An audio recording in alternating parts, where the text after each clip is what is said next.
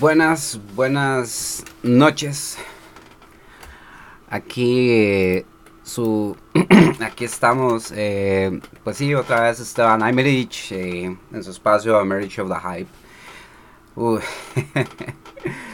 ha sido interesante bueno he tenido casi dos semanas de que no he hecho podcast pues he tomado tal vez un poco de descanso un poquito ligero más o menos ya que estamos en, con unas transiciones verdad alrededor de nosotros cuestiones de que ya están las vacunas, hay que recorrer por ellas, también eh, otra, digamos, darnos un descanso, haber hecho otras cosas y por supuesto el haber eh, sacado pues el chance de, por ejemplo, un, video tributo cosplay, que es uno de mis juegos favoritos de Ghost of Tsushima, que entonces había que estar ahí al tanto de cómo sale el video, luego ir a, obviamente grabarlo, eh, estar seguro de que las cosas, bueno, estuvieran lo más cercanas posibles, ¿verdad? Que estuvieran como se esperaban más o menos.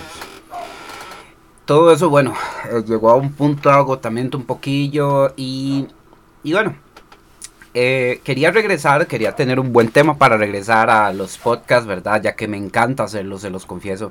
Eh, me encanta poder tener invitados, pero también me encanta poder tener un espacio donde entonces podemos pues atar cabos, ¿verdad? basado en todo lo que estamos siguiendo y toda esta vaina. como sabemos que los podcasts tienen como una idea de ser casi que atemporales, por decirlo así, porque siempre va a depender del momento en que lo escuchen. Eh, y bueno, si lo ven aquí en video, eh, como está en mi canal de YouTube, eh, puse el logo en PNG de Master del Universo Revelación. El día de hoy es sábado 24 de julio del 2021. Dos días, sí, básicamente, bueno, un poquito, día y medio después de eh, un estreno muy esperado de parte de Netflix con una propiedad muy querida de mi parte y también, eh, pues, ¿qué les digo? Este, también por muchísima gente. Eh, esto dado a que, bueno, Master del Universo o Masters of the Universe en los 80s ha sido pues una marca que marcó muchas infancias con su propuesta. es bien famosa, pero obviamente explicamos que es Masters of the Universe. Originalmente eh, Mattel, esta marca de juguetes famosísima a nivel mundial, ya tenía un éxito bajo el hombro con las muñecas Barbie. Eh, eh, por supuesto tenían otras ideas y una de estas, si ustedes por ejemplo se fijan en otro, de hecho en dos documentales muy buenos de Netflix también que se llama Por el poder de Grayskull y también un capítulo de la serie de documentales de The Toys That Make Us. Eh, esto puede explicarles eh, cómo fue que nació la idea de He-Man. Yo tenía ciertas ideas basadas en que el internet cada vez poco a poco tiraba un poquito más de datos y detalles. Y ahora estos documentales ayudaron pues mucho a atar caos, ¿no? Masters of the Universe empezó como muchas, eh, muchas series y muchas propiedades muy, muy interesantes que vimos en los 80s, muchos que nos dio nuestra, nuestra infancia, como fue la mía en esa época. Eh, estamos hablando de que empezaron como un juguete, empezaron como una línea de varias figuras, en la cual entonces se, pues, se pusieron manos a la obra a crearle una serie animada. Eh, con Filmation y una historia que pueden verla por supuesto en varias sinopsis ya.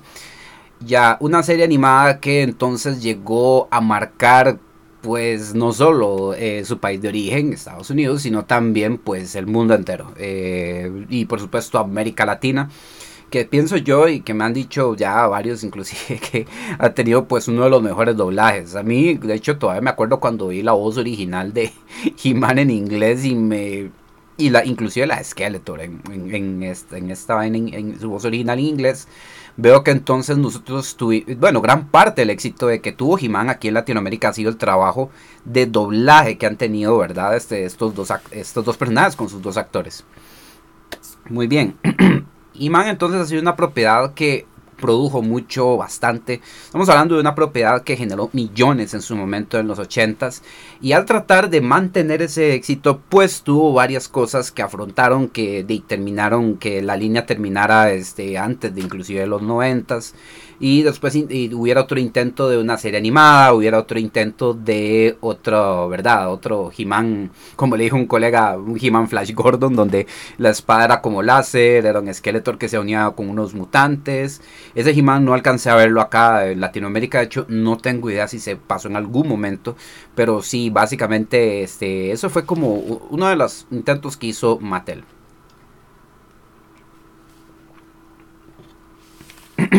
Perdón.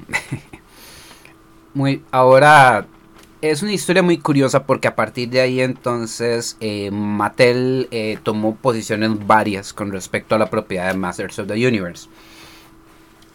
Esto entonces, eh, aunado a que esta generación, eh, esta generación que tuvimos, o sea, un He-Man en, los, en nuestros sábados en la mañana, eh, a que lo tuviéramos, ¿verdad? Este, como, como verlo en la pantalla chica, ¿verdad? Y que también teníamos también figuras para celebrar, ¿verdad? Estas historias de alguna forma. Yo personalmente, di, apenas por dicha, un regalo, uno de los más lindos que tuve en mi infancia fue un He-Man de esa época de los ochentas, que el tiempo y no, no voy a involucrar familia, pero sí, digamos, se me perdió por, ¿verdad? Este, mudanzas y otras cosas, pero eh, eh, ha permitido esto que muchos que entonces estuvimos en, esa, en esas épocas, pues de nuestra, nuestra hambre por fantasía, pues, nuestra hambre por personajes heroicos, nuestra hambre por historias fantásticas y mundos fantásticos, pues se alborotara, ¿verdad? Y por supuesto, como a muchos de nosotros, eh, He-Man y los amos del universo, eh, traducido al español, se volvieron una parte muy eh, especial, sino sensible de nuestra infancia. Quiero abrir con esto porque es cierto, eh, al día de hoy, digamos, cuando sale algo de He-Man o se ve algo de He-Man, yo trato de, pues, de, checarlo. Al día de hoy, bueno, ya antes costaba mucho en los 90 y como en el 2000 más o menos. Eh, pero ya ahora con el internet ya por dicha se ha tenido más acceso a más cosas y eso ha permitido que los fans de Hueso Colorado eh, ya este por supuesto lleguen a unirse eh, digamos hayan acrecentado sus nexos su relación y por supuesto perdón este su eh, afán por porque la marca de Masters of the Universe o también He-Man por supuesto lleguen a más y por supuesto, lo, lo sigo. Eh, y de hecho, este va a ser básicamente mi bandera para este podcast. Yo considero que He-Man y Masters of the Universe, el mismo universo de Masters of the Universe, aún con los canon que le han hecho, eh, que es lo que vamos a hablar ahora, que porque tiene varios, de hecho, este tiene mucho que dar aún para el día de hoy tiene para darnos pues, una película fantástica con tecnología tiene para darnos un magnífico héroe, eh, básicamente un superhéroe también, un universo, unos personajes, e inclusive, pues, ¿por qué no? Un, hábito de colección, de apreciación de figuras de acción que eh, al, día de hoy ha aumentado en calidad, ha, crecido en, una vez más, en apreciación en muchos aspectos. Y bueno, eh, o sea, puedo decir miles de cosas de Masters of the Universe, por lo cual muchos este, nos, habría, nos gustaría que de verdad siguieran con esta propiedad. Ahora, bueno, eh, Mattel, Radio Sato, gracias. Hoy le empiezo a ver, muchas gracias, Radio, eh, Radio Sato. Este, nada más recordar que esto tiene spoilers y este, nada más tener cuidado porque ya, ya, bueno, hoy vamos a empezar un poquito de la historia antes de llegar a, a, del universo para contextualizar lo que, lo que vamos a contar, ¿verdad? Lorian, pura vida, gracias por darte la vuelta. Muy bien, terminó la serie de los 80 la de los 90 pues subo moviendo ahí. Sí, ya te voy a dejar en todas, Sato. Nos vemos, man, gracias. Y en todas, Dorian. Ahora bien, en los 90 llegamos a un punto donde llegan, por ejemplo, la época de un despertar prácticamente, como lo fue la época del 2000 que fue gracias al internet que, bueno, ¿por qué voy a mencionar al anime y todo esto? Es porque el anime empezó a tener más, acceso gracias a Internet eh, de muchas formas y permitió entonces una generación de eventos, una generación de gente que consumía anime, manga, que entonces eh, les dio como una perspectiva a mucha gente, generaciones nuevas, de que una historia tiene un guion, una historia tiene personajes y que tiene un inicio y un final. Cosa que entonces eh, empezaron a colarse con respecto a las historias de los cómics, inclusive para ese momento. Todo bien, todo bien, saludos, claro. Eso tengo que, esto tengo que eh, señalarlo porque sí, considero que es muy, muy importante. Esto es como una piedra angular, una, una piedra, ¿verdad?, de, cime, de cimiento para lo que estamos viviendo el día de hoy, que es, es, el criterio con el cual entonces están trabajando muchas series y por supuesto en el cuidado de que también eh, una serie, un, algo, algo trabajado, sea animado, eh, live action, sí tiene una estructura. Estas son cosas en las que me voy a basar para dar mi punto, por lo cual estoy dando este podcast. Ok, eh, el año 2000, 2002 más o menos, eh, llegamos a tener, bueno, tenemos este primer burst, esta primera explosión de nostalgia, donde eh, empezaron a dar atisbos, eh, por ejemplo, de ver de que esos niños que crecimos en los 80s, pues ya queremos más, o sea, y, no es que no superamos infancias, porque es, de eso no se trata, sino que nos dieron algo, nos dieron una propiedad de la cual queremos ver que se explote en muchos aspectos, en muchos eh, niveles eh, de narrativa, de ficción, en muchos aspectos, y wow, o sea, entonces, ¿qué pasó entonces? Mattel eh, volvió al ruedo, eh, tengo mis propias cuestiones porque hay muchos historiadores, muchos colegas muy cercanos, amigos míos, que respeto montones, que han estado inclusive más de cerca y más adentro sobre la que ha sido, eh, bueno, estos movimientos de, de los papás de esta propiedad, ¿verdad? donde por supuesto donde volvimos de un pronto a otro mm, en lo, bueno los cómics llegaron a tener como una notoriedad más grande por el hecho de que entonces vimos que di, regresaba He-Man en los cómics regresaban los Thundercats. De hecho, los, Thundercats en animación regresarían un, tiempo, un tempito después. Pero He-Man regresaba con todo. Regresaba con figuras, regresaba con un nuevo universo, nuevos diseños y con un compromiso narrativo hermoso, bello, un trabajo espectacularmente visual. Eh, algo que creí que mucho tiempo tal vez no íbamos a ver con respecto a He-Man, pero ahí lo vimos. Ahora, esta serie, exacto, las cosas tan buenas, de, o sea, las cosas buenas, de, that's why we don't have nice things, eh, por ahí sale el meme, ¿verdad? Esta serie tristemente duró temporada y media hasta que fuera cancelada para ese momento, eh, basado en lo que me han contado, basado en lo que han explicado y basado en todo eso, yo personalmente siento que esa serie del 2000, tan magnífica, tan hermosa, tan bella que era, eh, tristemente siento yo que tenían como una expectativa muy similar a la de los 80s. Y por ello fue que, por ejemplo, no caló hondo. O sea, atando caos porque si dependían de las figuras. Si dependían de, del, digamos, del, del, digamos, este, la audiencia. La audiencia, por supuesto, estaba respondiendo. Pero eh, empezaron entonces eh, con movimientos, creo que cambios de horario, si mal no me equivoco. Y o sea, son caos que estás atando vos y entonces vos decís, pero es que no, no, no había cabido. O sea, esta serie pues sí tenía éxito, pero las arcas estaban afectadas aparentemente, no era lo suficiente. Entonces ahí es donde pienso yo que las expectativas eh, que setearon eran un poco irreales para este tipo de trabajo. Y bueno, no, los culpo, o sea, el trabajo era increíble, era magnífico. El, trabajo en, animación era simplemente soberbio. Respetaron muchísimas cosas de la serie original, ahora cuidando también la continuidad y el guion. Cosa que entonces demostraron Mattel que sí pueden hacer. Lo, han hecho en varios cómics, de hecho, en varios de esos cánones, de hecho, y em, inclusive en sus trabajos más viejos, que son los cómics que venían en, eh, en las figuritas, que tuve el chance de conseguirlos. Disculpen si no lo tenía a mano para enseñarles, pero exactamente. Esto que por dicha, y una vez más, gracias a, los fans, que somos muchos, por dicha cada vez más, este, eh, Dark Horse llegó a compilar. Estos, digamos, son todos los mini cómics que venían en las cajas de las figuras. Y todas entonces empezaron a tener una continuidad conforme las colecciones iban saliendo. De hecho, el He-Man es muy diferente. O sea, ya estamos volviendo, pero este, digamos que es como, eh, eh, me estoy enfocando más o menos en estos descubrimientos que uno hace, ¿verdad?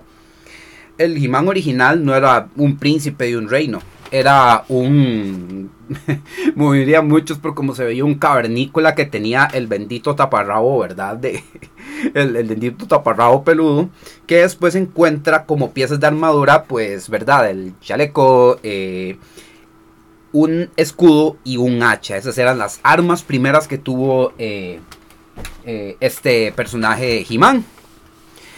Y Tila era de color, era rubia. Eh, Skeletor era un demonio de otra dimensión que quería los secretos del castillo Grayskull, que estaba cuidado por sorcerers. Ahí sí hay elementos, y de hecho sí, no, no, no les miento, esto sí es cierto.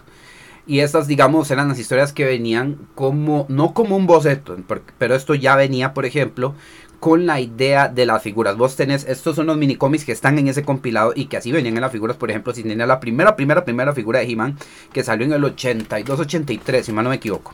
Ok. Eh, entonces, ah, ya con estos están, están viendo que hay varios canos del personaje. En los mismos minicómics estos es cuando, cuando, cuando empiezan a hacer la serie en los 80 de Filmation. Filmation toma su posición, toma su libertad creativa para decir, miren, nuestra propuesta de He-Man, eh, bueno, de Masters of the Universe, es que ustedes quieren que le hagamos una serie animada, vamos a tomarnos esta libertad y eh, se va a tratar de esta forma. He-Man va a ser el centro, él va a tener otra identidad. Va a haber un reino donde entonces explique tanto la magia como la tecnología de los, ah, de los vehículos que ustedes están haciendo. Muy bien. Y hasta ahí. Porque hicieron sus temporadas, ¿verdad? De, de, esta, serie de los 80 donde, eh, pues digamos, Mattel seguía haciendo sus figuras, eh, tenía, seguía teniendo su propiedad de hacer sus propias eh, tramas para estos personajes, explicar por qué llegaban, eh, digamos, unos personajes en su línea de cómics que iba, digamos, diferente de la serie animada. Digamos que la comunicación por, por, por ambas, por, digamos, por ambos lados, eh, por ambos trabajos, este, estar, digamos, llevando su línea de trabajo. Recuerden que son los 80, ¿verdad? Entonces, por ello, distan la una de la otra. Por eso, digamos, muchos fans de Hueso Colorado han, digamos, dicho que, mira, yo quiero... Lástima que en, esta serie no salieron estas figuras. Por ejemplo, el, caso tal vez que más reciente es el de Faker, que sí salió en la serie animada y salió en esta nueva serie de Masters of the Universe, por cierto.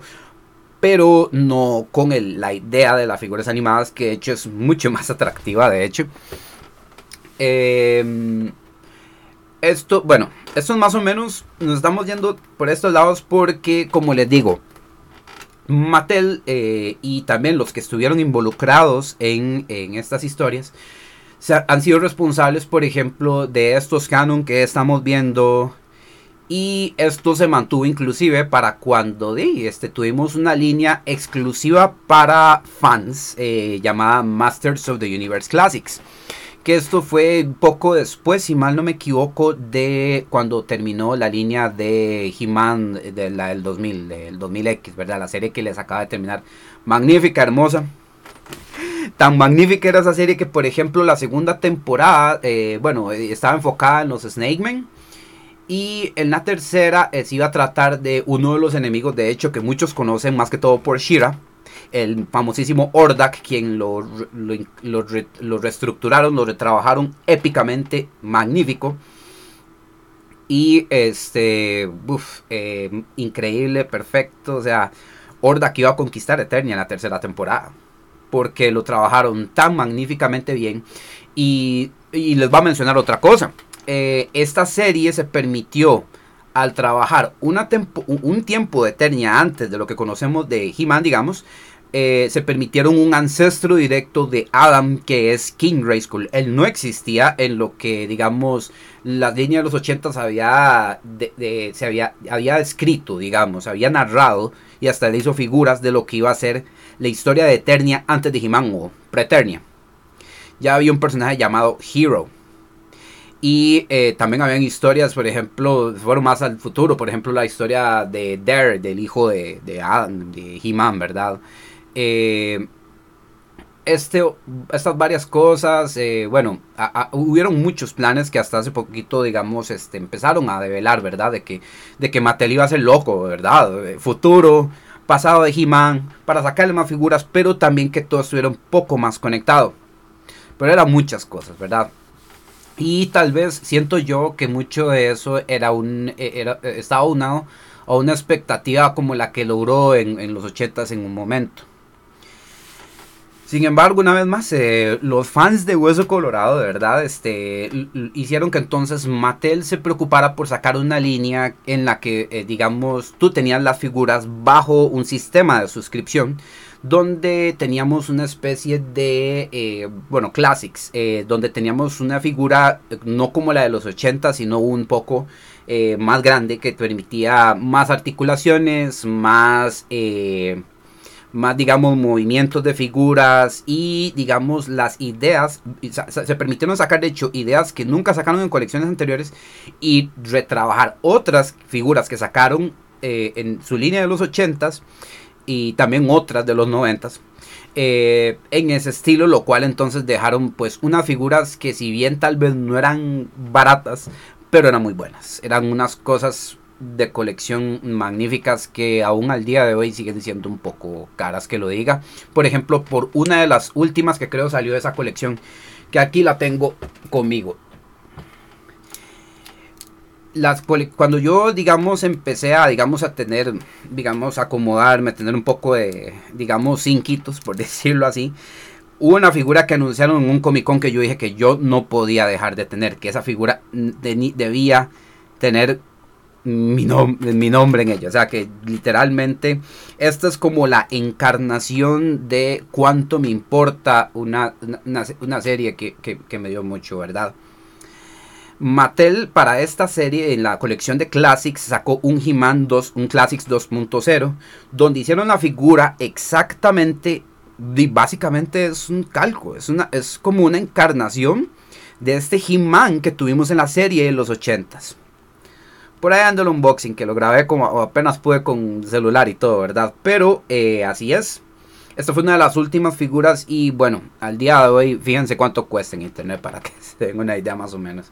Porque esta figura ha tenido otras ediciones de parte de otra empresa que ha estado muy de cerca con Mattel y con la propiedad de Master of the Universe que se llama Super 7. Que ahorita por cierto está trabajando, bueno ya sacó unas muy buenas figuras de las tortugas, de de, los Thundercats y ahorita va con los halcones galácticos, por cierto. Y los Tiger Sharks también andan propiedades. O sea, puro 80. Ya también sacaron, de hecho, Transformers ahí. Eh, se están yendo por esa línea porque Super 7 también ha trabajado muy bien este cuando entonces eh, digamos se pasó batuta con Mattel en materia de Masters of the Universe. Ya eso es digamos otra historia. ¿Por qué les cuento esto? ¿Por qué les enseñé esa figura? Porque eh, estoy, digamos, contextualizando con esto que pasó con He-Man. Pasa y acontece que los responsables de, trabajar en la línea de Masters of the Universe Classics eh, también eh, no tanto trabajaron un mini cómic como una explicación del lore. Perdón, se me cayó. no, no, no. Este, del lore de la historia pero simplemente para Masters of the Universe Classics, sin importar cómics, sin importar mini cómics, sin importar serie de los 80s, Classics tenía su propia historia para cada personaje. Y, nada más tenía que llenar como una especie de, de, digamos, de cuadrito de su historia y su explicación. Entonces, empezaron a salir como explicaciones que no calzaban con cosas que ya uno había visto en los demás productos e inclusive en bueno no en venideros tal vez no pero bueno de hecho sí pero ya obviamente se entiende en los productos después de ello porque ya los, eh, los cómics que salieron de hecho de He-Man cuando DC por ejemplo retomó ya digamos eh, tuvo los derechos para publicar los cómics de, Masters of the Universe empezaron obviamente con su propia idea y su propia eh, libertad creativa de la cual salieron cómics magníficos hasta el momento, ¿verdad? Deme un momento. Es que estoy viendo si está. Todo está corriendo bien. Perfecto. Ok, listo. Sí, ya, ya, ahora sí. Perfecto. Eh, ven. Entonces, con esto que les estoy explicando, eh, Mattel básicamente, sí, obviamente se preocupaba por las figuras. ¿Y qué pasa? Estábamos teniendo no solo lore que tiraba para un lado y para otro, sino que también tiraba pues eh, cánones. Cánones donde uno dice, aquí donde me, donde me atengo, en qué me fijo? ¿Qué, está pasando? O sea, nada más me estiran figuras y, por ejemplo, no preocupan un poquito en hacer una cohesión, ¿verdad? Y, cosa que, digamos, he visto y como me lo han contado y que me han dado parecer de gente que también, ¿verdad? Le gusta esto desde hace años ya inclusive.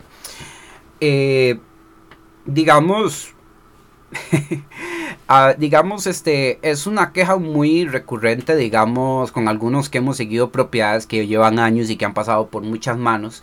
Eh, se los digo yo que eh, tengo años también con Batman involucrado, por ejemplo, este, he estado eh, chequeando para los paneles que he dado también en los eventos con respecto al personaje, pues me ha tocado ver cómo ha pasado muchas fases, ha pasado por muchos enfoques y por supuesto se ha tenido que adaptar a las épocas con respecto a lo que, ¿verdad? A lo que, di, no voy a decir propaganda, pero sí eh, en lo que se mueve, digamos, en lo que es el consumo masivo, ¿verdad? Recuerden que sigue siendo un producto comercial. Sin embargo, He-Man podía darnos mucho más de una esencia que simplemente nos la alborotó desde que éramos niños en los 80s y que podemos ver evolucionar a algo muchísimo más. De hecho, la prueba reciente fue Masters of the Universe 2000X, o sea, He-Man de Masters of perdonen. Ahora hay que aclarar que sí, tanto de los 80s como 2000, como 2000X sí tenían He-Man and the Masters of the Universe. Hasta la canción lo dice otra vez. Muy bien. Empezaron a salir rumores de que querían hacer película de, He-Man o Masters of the Universe. Eh, rumores muy underground que cambiaron de mano de directores cambiaron de mano de protagonistas, rumores, que castings, eh, de todo un poco. Y obviamente eso simplemente le revolvió la panza a los mismos fans de verdad.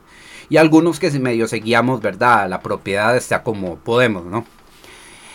Entonces resulta que Netflix aparece y Netflix como que se vuelve este, no sé, esta especie de de Dios generoso que entonces quiere eh, trabajar muchas cosas bien, le quiere dar otro chance a propiedades muy lindas que tienen mucho que dar. Me sigue doliendo de verdad que la misma gente no, no, recibió bien lo que fue The Dark Crystal, por ejemplo. Pero lo hicieron. Y Dark Crystal ahora nos vamos a quedar solo con lo que trabajó Netflix y hasta ahí porque no tuvo aparentemente el, el, apoyo que, que, digamos de hecho, siento que Dark Crystal se merecía, pero que tal vez fue porque duró mucho en que se diera. Tristemente, ¿verdad? Con eh, He-Man, bueno, el universo de He-Man y en eso incluimos a Shira, eh, se permitieron entonces eh, trabajar una serie animada de Shira que no iba a continuar lo que era en los 80s y, sinceramente yo lo agradecí mucho. Sin embargo, hablamos de que es un producto animado, es un producto que tiene que llegarle no solo a un público que ya, lo que ya la conoce, sino a un público nuevo. Estamos en una época donde hay que admitir que eh, el público que consume animación es más grande que el que algunos creen que es.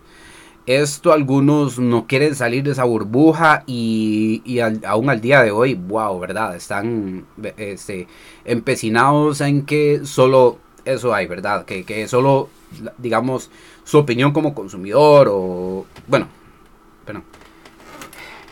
Todo bien, gracias por el follow, don Gerald. Eh, eh, hay que entender que es un producto, es, un, una vaina comercial a la que hay que llegarle a cada vez más público, lo cual es el enfoque de muchas películas, es el enfoque de muchas animaciones, hasta de las figuras. Ahora, eh, con Masters of the Universe, cuando se dio esta noticia, pues empezaron con Shira para hacer una propuesta mm, con, un, estilo eh, al que llevó como Hora de Aventura Steven Universe y a mí no me pareció desacertado porque es otra historia de Shira. Ya tuvimos En los, en los 80s, de hecho, que salió también Shira, consecuente a la serie de He-Man. Eh, pues sí, obviamente tuvimos aventuras de ellas, por esas aventuras de, la, de las Shiras o Barbies de colores que acompañaban a Shira y en ocasiones a He-Man también. Eh, pues obviamente eran, digamos, la, fórmula de los ochentas que muchos amamos y, adoramos, ¿verdad? Para estas épocas eh, se puede trabajar de esa forma, sin embargo, estamos hablando ahora del Dios generoso Netflix, ¿verdad? Que entonces dicen, no, por favor, trabajen y piensen más en un guion, piensen que ahora pueden trabajar con entera libertad, pueden trabajar ciertas ideas, que es entonces lo que el público que sí consume, ¿verdad? No olvidemos esto porque la verdad hay gente que se lo olvida tristemente, pero que sí consume animación. Y, eso, y, fiel reflejo de eso es Cartoon Network. Cartoon Network, por ejemplo, mucha gente por ejemplo, Cartoon Network, eh, una gran queja que hubo recordando, por ejemplo, el final de Avatar, la leyenda de Korra. O sea, aquí, vuelvo, aquí, aquí atemos de lo que se intenta promover, ojo, con series animadas que sabemos que no necesariamente son para niños, pero que por ser animación sus ojos van a estar atraídos para verlos. Pero no quiere decir que, eh, ¿verdad? Que, que, sea solo para un público que ha creído que Cartoon Network es lo mismo al día de hoy. Cuando Cartoon Network ha sufrido embates, Cartoon Network se ha quejado y se ha manifestado y digamos hasta lo han manifestado eh, con Thundercats, una serie como Thundercats Roar y es que esa es la verdad. Los públicos cambian mucho. El público del que está teniendo un backlash el día de hoy con esta serie, con Masters of the Universe, ha sido el mismo que, no, ha, no ha apoyado muchos aspectos. O sea, de ahí, Georgie este, de ahí, estamos, estamos contextualizando antes de ya entrar cómo está el arroz, porque de hecho estoy haciendo este stream también, porque creo que no lo mencioné al principio, pero mucha gente me estuvo mencionando, eh, no mencionando, sino escribiéndome directamente a mí, eh, preguntando si ellos estaban bien o porque no creían lo que estaba pasando. Eh, estamos, opa, la cosa es que la gente no entiende es que el público mete Cartoon y Nick son los niños, no nosotros. Also buenas, ¿todo bien, Alfred? Exacto. El público eh, ha cambiado en muchos aspectos y eh, hay muchos, eh, muchas cosas que es cierto, alzan, han alzado roncha, han alzado hate, han, han alzado este desmadre, pero es un público que, por supuesto, muestra que no ha salido de una burbuja muestra que no tiene casi que acceso o, o pueden, por, lo que ni siquiera puede entender por qué este, empresas grandes, eh, en versiones grandes de dinero, como lo son las animaciones, están no apostando, sino están pues trabajando con este tipo de agendas, como estaríamos diciendo. Porque, o sea, si, si ya empezamos a atar cabos más profundamente, ¿cuántas series animadas no han trabajado con agenda? O sea, si no, no estarían siendo ni siquiera publicadas en, en, digamos, no serían ni proyectadas en cable. A eso vamos, ¿verdad? La verdad es que He-Man está bien mamá en esa serie. No sé si lo hice en mexicano, pero sí, el asunto está en que, bien, pasamos esta época y estos rumores y por supuesto eh, yo empecé a acercarme más cuando ya entonces eh, veo que termina la serie de Classics eh, y empiezan a salir estos cómics de DC que yo tuve el chance de, leerlos, de apreciarlos y bueno, los cómics de DC por dicha siguen sacando y tienen ideas súper geniales que han sido seguido siendo explotadas y por supuesto de más que más que verdad este invitados a que de verdad las lean o sea ahorita vamos a eso, no hay problema. Ahora bien, seguimos otra vez, estamos ya de hecho con el Dios generoso Netflix, que ahora entonces ha permitido que trabajen ciertas propiedades con ciertas directrices, ¿verdad? Que hemos visto que no son exclusivas de Netflix, sino de varias cadenas. Eh, acuérdense, ¿verdad? Y eh, eh, por supuesto llegamos a ver un poco de eso en la serie de Shira. Que por supuesto lo aprovecharon para hacer un retelling de la historia de Shira. Con estas ideas que vimos, por ejemplo, en, en Cartoon Network, ¿verdad? Con las series que ya les dije. Había un temor enorme de que Netflix hiciera lo mismo con He-Man. Y perfectamente pudieron haberlo hecho. de hecho, si hubieran hecho He-Man el estilo de Shira, de hecho, hasta cierto punto yo vi la serie de Shira por eso, para ver entonces de qué se valían del gran universo de, de Masters of the Universe para trabajar ahí. Dieron tintas de querer hacerlo, pero se dieron cuenta de que como que no. Primero no calzaría mucho y segundo, eh, como que ya eh, te tuvieron la responsabilidad creativa de que si empezaron una historia tenían que terminarla. Y así, por dicha, lo hicieron responsablemente. Lo hicieron tanto eh, Shira como Voltron, de hecho. Y que luego se pasó con lo del Pride Parade que se mandó. Y usted lo llamó así, man. Pero, o sea, ahí vamos al, al, aspecto de que, o sea, ¿por qué empresas series que tenían una posición ahora... Eh, o sea, ¿por qué empresas, digamos, este, que tienen a su cargo millones de dólares para invertir en, en ciertas producciones? O sea, se están dando, eh, están queriendo apostar por ciertos números. Porque están no volteándose, sino dándose cuenta del público que sí los consume. Eh, a eso voy. Muy bien. Ahora, eh, ¿qué pasa? vamos entonces con que sí, vamos a tener una serie, bueno, de hecho si Netflix, si Netflix hizo ese acuerdo, entonces era cuestión de tiempo de ver qué era lo que nos esperaba de Masters of the Universe, de qué era lo que eh, nos iban a, lanzar, qué, era lo que nos iba a traer. ¿Cuánto llevamos? Hijo de pucha, 40 minutos de conceptualizar. Pero bueno, ya con este camino preparado, pues entonces ya, eh, ya por supuesto vamos a hablar, por supuesto, del tema en cuestión hace ya como unos dos años, yo creo ya, ¿verdad? De que este y se hizo un anuncio en una PowerCon que es un evento, una convención dedicada a He-Man y Masters of the Universe en Estados Unidos. Una, una, convención más tranquilita, pero llena de todo eso, una celebración, ¿verdad? Eh, entonces, donde se nos da un anuncio de que vamos a tener una serie llamada Masters of the Universe Revelations. Y para ese entonces Kevin Smith presenta pues la serie. Todavía me acuerdo de la noticia. La, leí para confirmarlo inclusive en artículos de que esta serie iba a tener un gran enfoque en Tila. ojo, desde esa primera vez.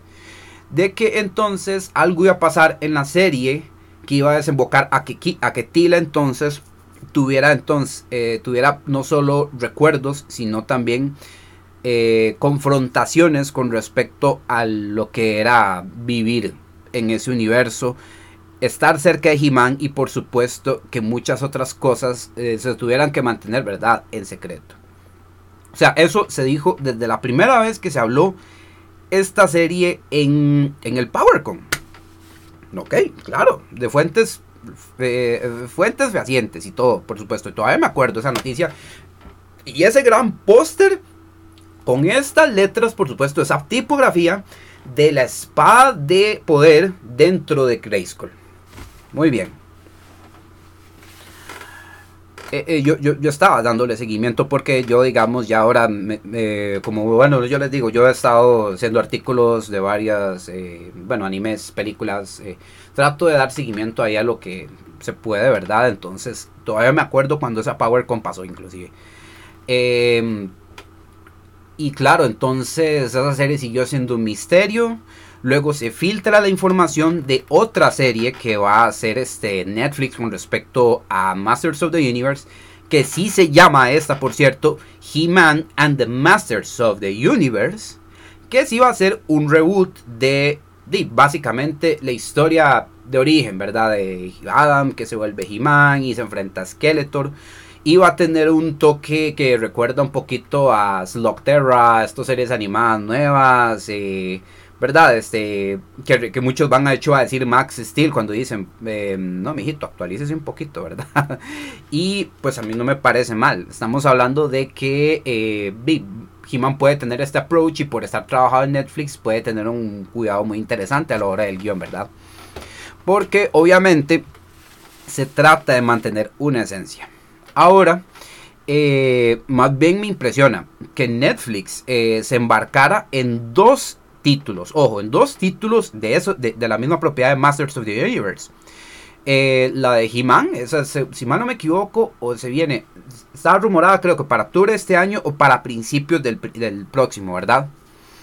Sin embargo, con un tanto más de cuidado como el que se le ha dado a la serie Castlevania y otros trabajos animados como Blood of Zeus y cosas así, di, pues nos van a dar un trabajo más de the Universe. O sea, ¿qué más, eh, eh, qué más magnífico que eso, verdad? Ok. Entonces, a mí, me, a mí lo que me atrajo bastante la atención de este trabajo de, bueno, de de este, este, ante todo fue que no se llamaba He-Man the Masters of the Universe, se llama mm, así, Masters of the Universe, Revelations. Sí dijo que sí iba a continuar los 80s, o sea, un montón de cosas, de hecho, sí, sí dijo Kevin Smith que las iba a hacer y que las cumplió. Sí, las cumplió. Y mucha gente está diciendo ahora, pues que no. Que Kevin Smith las mintió de que no este, esperaron muchos años para esta serie y que en el tráiler vendieron a He-Man y que no lo vieron.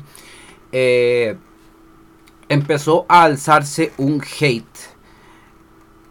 bajo estas mismas eh, quejas. Eh, donde empezaron a criticar que esto empezaron a empujarle el, el rol principal a Tila a propósito de que empezaron entonces con unas quejas muy similares a antes que se estrenara la serie. Pero es que dijeron que era secuela de la serie de Filmation y no es cierto. Y el tráiler fue súper engañoso. La serie está buena, nada más buena.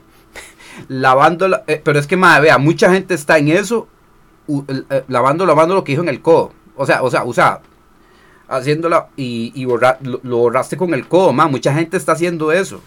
O peor aún, mae están pagando justos por pecadores. Hay gente que disfrutó la serie, pero se les mezcló la expectativa. A eso, a eso es a lo que vamos. Estaba atando caos, por ejemplo. Y ahora vamos ya con la serie, ya al fin se estrenó. Empezaron pues rumores, como unos leaks, como sucedió con The Last of Us, muy curiosamente. El problema del bait and switch de la publicidad, no. Ahora, ahora vamos a eso, ma, Eso es lo que tiene la gente mala, no, mae. Ojo la vara. Eh, por ejemplo, hoy, vea, entre ayer y hoy terminó, se estrenó esa serie y bueno, yo la vi en la madrugada el viernes, de hecho tuve chance de acomodarme, poder dormir bien para trabajar bien y todo. Eh, el asunto está en que eh, habían quejas, a mí me pareció como una secuela, exacto. Ok, la serie está interesante, yo me la eché una.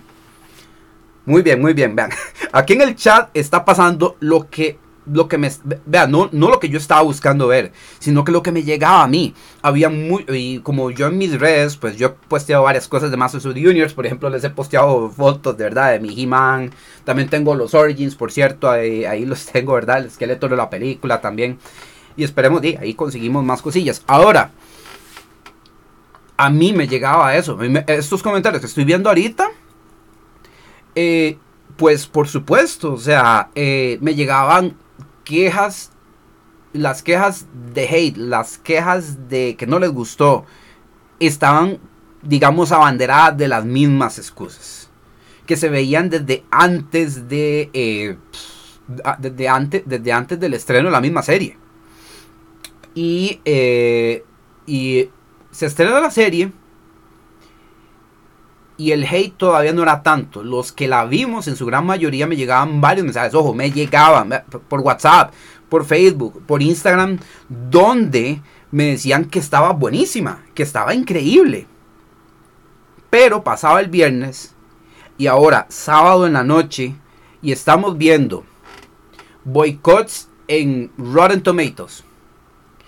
Eh, una revolcada de hate increíble con comentarios súper insulsos, reviews donde se disparan en el pie eh, sobre la serie. Y tienen esa tonelada de views donde se confirma lo que yo hablé sobre la toxicidad del cosplay, que por supuesto esos engagements, por supuesto, son los que más se mueven y por supuesto, ahí tómenla. Hoy hablé con grupos de, de, Masters of the Universe. Eh, por ejemplo, eh, yo también ataba cabos en posts y comentarios.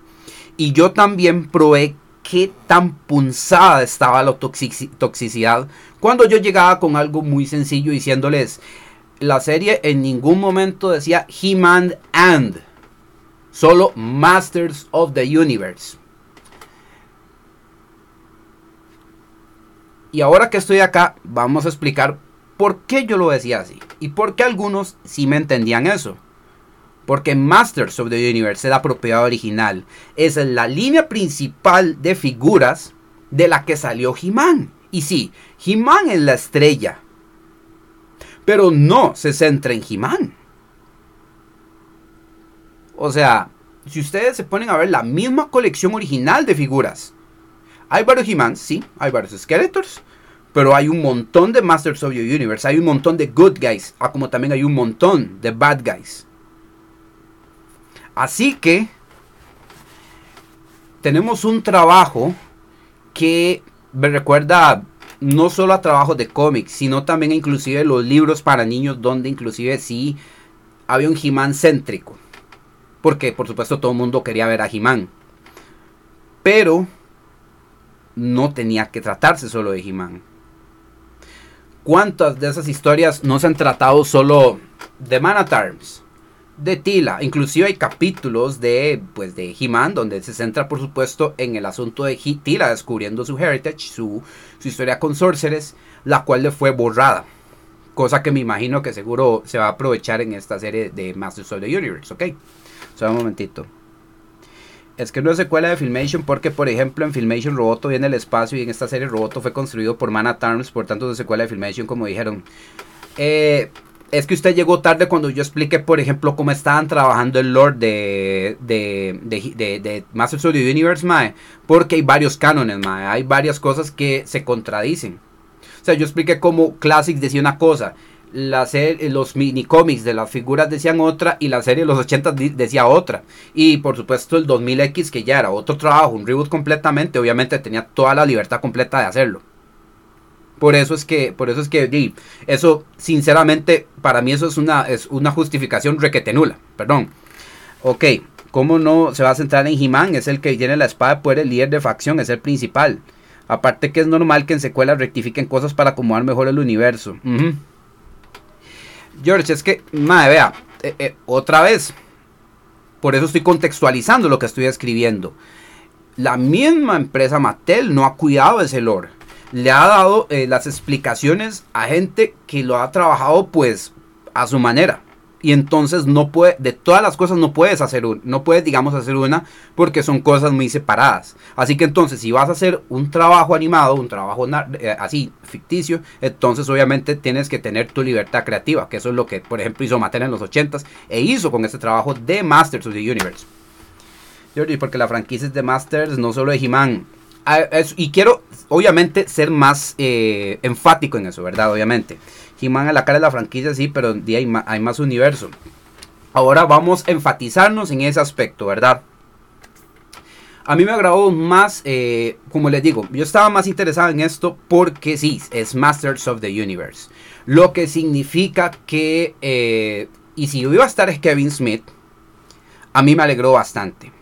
Kevin Smith, muy a pesar del backlash que le están haciendo porque eso es gente con el hígado y gente que quiere, ¿verdad?, alborotar el, eh, digamos, lo que, eh, eh, encender lo que hay en el barril de pólvora, solo porque sí. Kevin Smith es alguien que le han, le han atado cabo de que tal vez este, en un momento, en un momento no le importó, le, le, le valía este, la propiedad de Masters of the Universe, pero el hecho de que no sea un fan, no quiere decir que trabaje bien. Él, ante todo, tras de, que es un fan, él tiene una perspectiva de fan que la, que ha permitido explotar bastante bien y que lo ha puesto en donde está. Y él, por supuesto, cuando ha trabajado no solo sus ideas, sino también otras, él ha sabido tener ese cuidado, inclusive celebrarlo y hypear al respecto. Es algo que a, Kevin se lo voy a destacar un, montón. Y por supuesto, muy bien. Eh, Kevin Smith, por dicha, me alegró que tuviera este acercamiento con la propiedad Masters of the Universe, lo que significa, lo que significa una responsabilidad más seria. Una responsabilidad que yo hubiera hecho lo mismo estando en el lugar de él al no incluir solo He-Man. E, e, exacto, porque no salía He-Man, decía Masters of the Universe. O sea, o sea, hay que elaborar más. No solo He-Man salvando el día. Que eso hemos tenido de sobra en los 80s. Que hubiéramos tenido algo soberbiamente narrado en los 2000, pero que se canceló que hemos, lo hemos tenido soberbiamente también en los cómics de DC, que por supuesto puedo nombrárselos para que los busquen y los lean. Pucha, es que son tantas las cosas que quiero decir. Es correcto, son continuidades distintas y esta no es la continuidad de Filmation. Ellos prometieron continuidad de Filmation y no cumplieron. Eso tiene la gente mala, no digo que es la misma continuidad porque, porque ellos son los... Ah, bueno, porque no lo es. Es parte del fracaso de los juguetes de los 80 porque no habían He-Man y Skeletor, ellos son los, principales. Eso es, digamos, una de las cosas. Porque se acababan muy rápido, pero por eso sacaban varios estilos de todos ellos.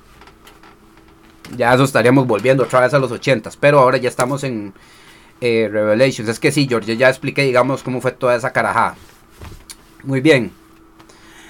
Ahora bien, vamos, estamos en el estreno, estamos viendo eh, la serie y ya la apreciamos. Eh, aquí va mi apreciación. Eh, empieza pues bastante épico, bastante bien. Y empezó muy, mm, a pesar de que tenemos mejor animación, tenemos voces diferentes, y tenemos tal vez unos elementos visuales muy muy épicos y muy muy interesantes esta serie eh, no dejó de sentirse como la serie de los ochentas solo que estamos teniendo un poquito más de guion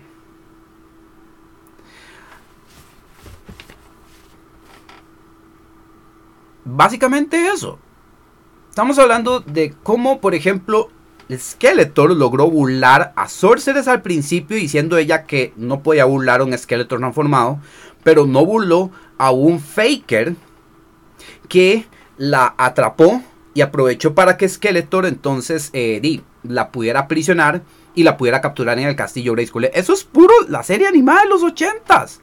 Porque los ochentas tenían esos huecos de guion donde usted dice, si, si Sorceress se puede comunicar telepáticamente con He-Man, con Adam, cosa que hizo después en ese mismo capítulo, ¿por qué no se dio cuenta que He-Man era Faker? Eso es muy ochentas, eso es muy la serie de Filmation. Y se lo jugaron aquí. Nadie se queja de eso. Por, por, lo mismo, porque cómo se van a quejar de, de, algo que es básicamente la serie de los ochentas en ese feeling, en esa idea. Muy bien. Skeletor hace su movida para tener eh, a, una vez más, me imagino una de las tantas veces que tiene a Sorceress pues atrapada. Junto con esta versión de Faker que mejoraron bastante. Aquí pudieron haberle devuelto los colores a Faker, eh, de, digamos como los tenían en la figura. Pero para aprovechar el hecho de camuflarlo, para esto que acabamos de decir, eh, y lo dejaron como el, como el faker, digamos, de los 80s que Skeletor, digamos, recuperó con el mismo bastón que usó en ese mismo capítulo en el que salió Faker en los 80s. Porque sí, de hecho, hace, unos, hace unas semanas fue que lo volví a ver, recordando a ese Faker, porque daba tintas de que iba a salir un Faker eh, de que, en, el tráiler, ¿verdad? Sospechas. Entonces todo sucede, eh, la acción, He-Man llegando a salvar a Man eh, el asunto de que Tila eh, se volviera la nueva Man ya que Man es un cargo en, en verdad, en el reino, en el reino de Rey Randor y la reina Marlena, pues estuvo interesante pues que se lo dieran a, a, Tila, ya que Tila era, por ejemplo, una de las guerreras más bravas de, del palacio. Era una, una, que comandó fuerzas y que por supuesto tenía pues sus deberes, no solo por ser, ¿verdad?, la hija de, de, Duncan o de Manatars, ¿verdad? Eso me pareció súper, súper chiva, o sea, como un detalle para darle profundidad a ese reino y a esa estructura de realeza y de, digamos, de comando que di, no tuvimos en los ochentas. Y eso es un extra, por lo tanto. Muy bien, ahora entonces estaban por nombrar a Tila. Y sucede entonces el desmadre con Skeleton en Castillo Grayskull y se van todos a defender Castillo Grayskull. Otra cosa muy ochentas que el castillo Grayskull estaba a un brinco del, palacio, ¿verdad? bueno, ¿verdad? Otra vez, otra cosa que recuerdas de serie de los ochentas. Muy bien. Y eh, esos, esos, esas magias, esos milagros narrativos. Perfecto, ok. Tenemos enfrentamiento. Eh, me hubiera gustado, por ejemplo, que Faker se diera, se cambiara unos golpes con He-Man. Sin embargo, por hacer la cosa más certera, eh, fue Man Arms el que llegó a nada más partirlo la mitad, por ahí. Y seguimos con todo, con todo el enfrentamiento, ¿verdad? Eh, Evelyn ahí acompañando a Skeletor. Eh, Skeletor entonces, eh, como que ya al fin, a pesar de que esto era muy ochentas, eh, algo que normalmente veíamos en todos los capítulos es que, y es lo curioso, porque Skeletor llegó a ser más famoso que He-Man.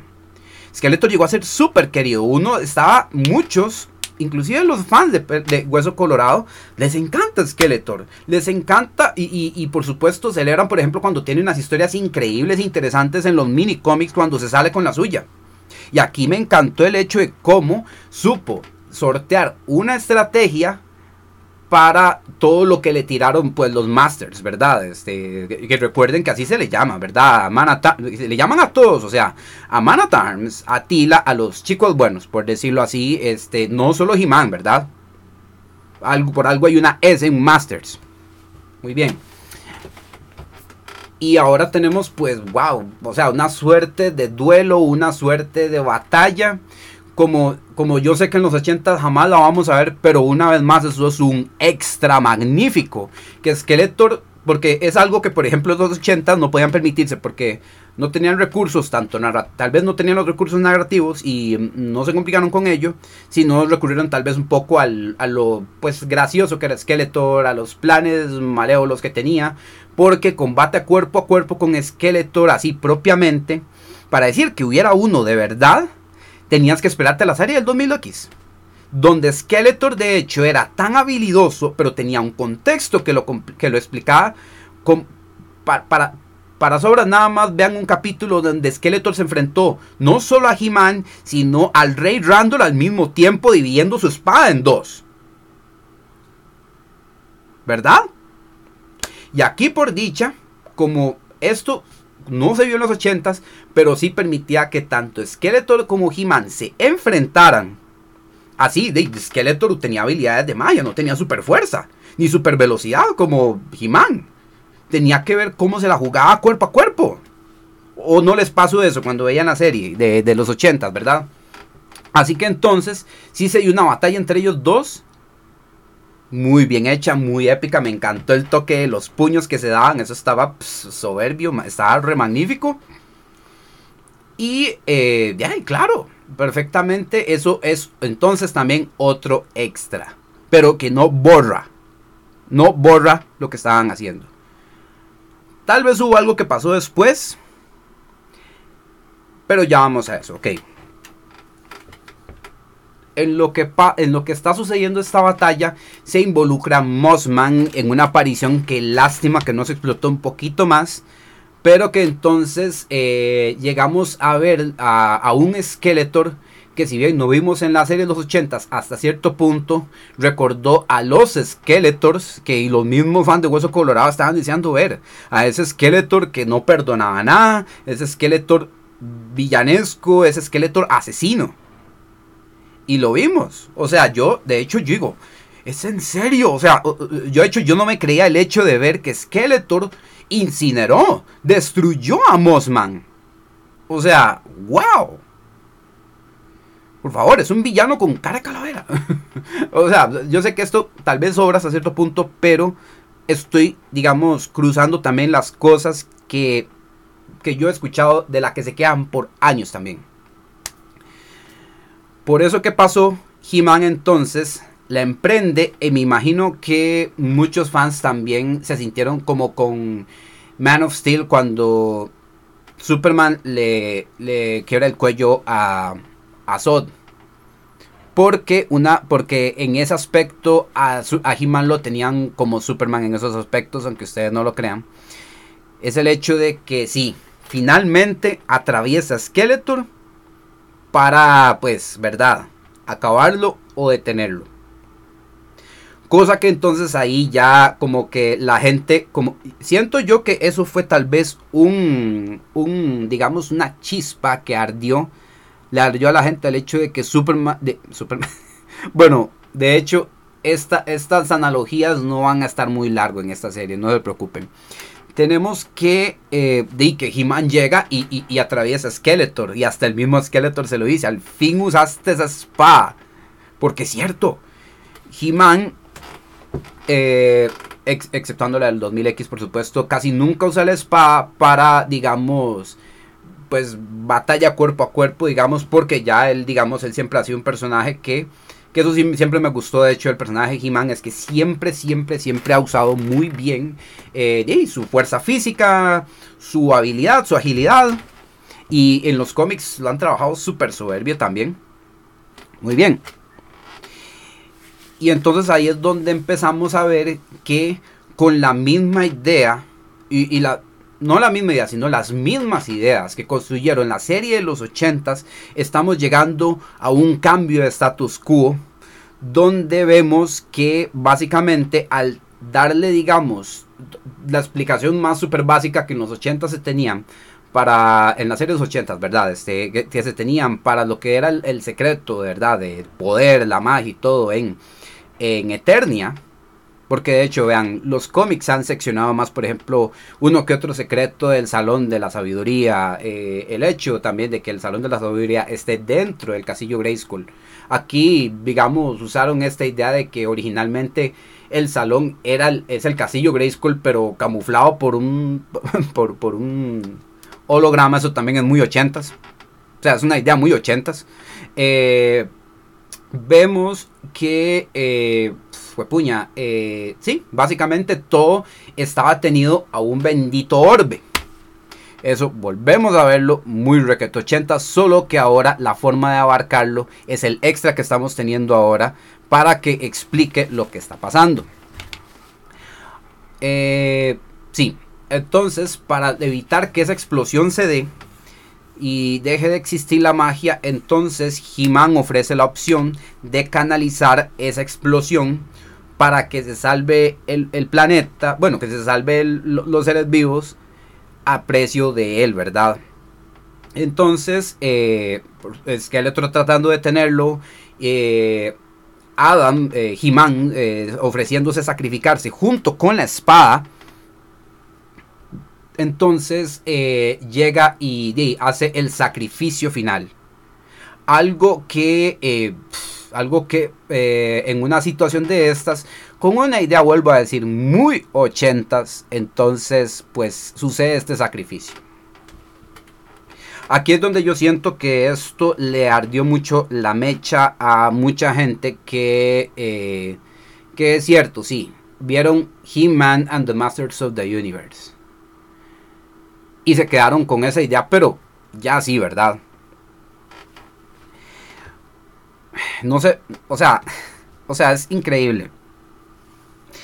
A este punto, o sea, la, idea que yo tengo ahorita, cuando explico y entiendo y ha tocado de una de las cosas que veo que tal vez a mucha gente le pudo haber molestado, entendiendo porque yo también he sido fan y he leído comentarios, expectativas y todo esto, es el hecho de que esta serie se llama Masters of the Universe. Esta serie eh, podía tener mucha más seriedad partiéndose de elementos que ya se vieron y que pueden perfectamente estarlo y serlo.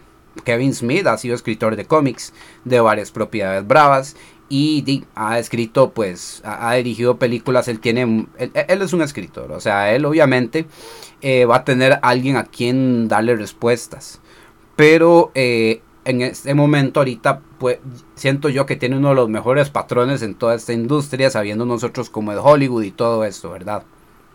Ya mandaría. Así que entonces eh, sucede el sacrificio y empiezan a develarse cosas que entonces eh, separan lo que siempre vimos que iba que nunca iba a desunirse, que nunca iba entonces a suscitar un conflicto en lo que era por supuesto el seno eh, de, los Masters, lo que ha sido He-Man, Tila, el Rey, su reina, Orco, Cringer, y no enfocaron en los demás masters, pero básicamente los que mencioné de prácticamente son el cast, el supporting cast que siempre está ahí, ¿no? Y pasó. O sea, básicamente lo que se mostró acá es que se le agrega un poquito más de guion, le da un poco más de lógica a ciertas cosas que veíamos en los 80s y por supuesto cosas como estas, un tanto de drama iba a suceder y, un desarrollo que perfectamente se podían permitir a los personajes. Vean, ustedes se ponen, por ejemplo, a leer unos cómics que sacaron por compromiso, pero para explicar, por ejemplo, orígenes. Ustedes van a ver, por ejemplo, la historia de Trabio. Trabio fue un guerrero que comandó un ejército una vez, que trató de enfrentar a Skeletor y era, y era alguien tan aguerrido hasta que ya Skeletor le demostró quién era papá. En un cómic muy interesante, por cierto y pues lo volvió a sus filas. Así que esta no es la primera vez que pasa. Eh, hay otro cómic que me encanta, por ejemplo, solo de Man at Arms, de Duncan, donde él tenía una misión donde tenía que infiltrarse, tenía que enfrentarse a ciertas criaturas para rescatar, creo que una reliquia, un artefacto, una cosa así. Un cómic magnífico donde simplemente era Man at Arms haciendo su misión magnífica y soberbiamente. Un cómic muy bien escrito, muy bonito. Así que entonces eh, estamos teniendo una situación como la de Star Wars, donde los fans y los mismos escritores, eh, ¿verdad? Asignados a trabajar un personaje de ese rico mundo que es Masters of the Universe, pues hacen la faena y se sacan y, ¿verdad? Hacen su trabajo bien, bien y le dan una, ¿verdad? Una idea bastante buena a un personaje de una historia bastante buena, de un universo muy interesante. Ahora entonces vemos que una tila a la que entonces eh, hemos visto, como vuelvo a decir, la vimos en la serie animada. La tila que estamos viendo ahí.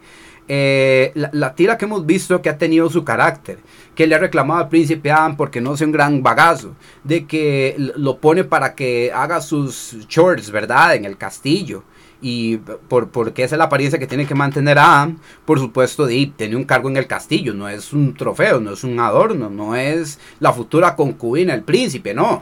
O sea, estamos viendo un resultado de alguien que tiene de alguien que le importa a la gente con la que está viviendo ahí, a pesar, muy a pesar de los cargos que tengan con respecto al palacio. Y, ahí es donde entonces yo voy al hecho de que sí, sí se siente una secuela de los 80 Esto no tiene 2000X en ningún lado. Esto no tiene, de hecho, ni siquiera, los, ni siquiera el canon de Eternity War. No tiene el canon de Masters of the Multiverse. Nada de ahí. No. Esto es básicamente inspirado de los 80s. Perfectamente. Pero no se llama Masters. Eh, digo, no se tiene el nombre de He-Man en el título. Por lo que entonces el compromiso de la historia puede ser más denso. Y como les vuelvo a decir, ha habido incontables ejemplos en varios formatos narrativos donde Masters of the Universe sí puede ser denso, sí puede ser interesante, sí puede darnos mucho más que He-Man salvando el día, porque sí puede salvar el día. Pero a un final es, no es el mensaje que él quiere dar, tampoco. Como inclusive llegamos, lo llegan a confrontar en esta serie. Y eso es algo que, por ejemplo, otra de las quejas que están tirando ahorita es que ¿dónde está He-Man? A mí me llegaron mensajes de que yo vi el primer capítulo, el 1, y luego vi el 5 y soquea. O sea, que se, se disparó del pie la opinión porque entonces no vio nada. Segundo, este, hay gente que, que se sigue eh, agolpando en esa idea cuando uno dice, no, solo un momento. Aquí yo, por ejemplo, es, yo tuve ese concern en el primer capítulo cuando yo vi lo que le pasó. Pero entonces me acordé, por ejemplo, un clip que soltaron, lo soltó creo que IGN en YouTube, que, este, que se trataba de una, una escena de Tila con He-Man y Man at Arms enfrentando a Skeletor y a Merman en, ese barco. Esa, escena estuvo muy muy bien. Perfecto. Entonces yo digo, no, tienen que haber más escenas de He-Man, me imagino que con retrospectivas. Perfecto. Y de hecho, yo, a, mí, a mí, digamos, me dio cosa al momento que pasó eso porque yo digo, lástima, porque el trabajo de Chris Wood como He-Man me encanta. Él ha sabido darle ese cuidado y la presencia a, un Adam eh, y también a un He-Man.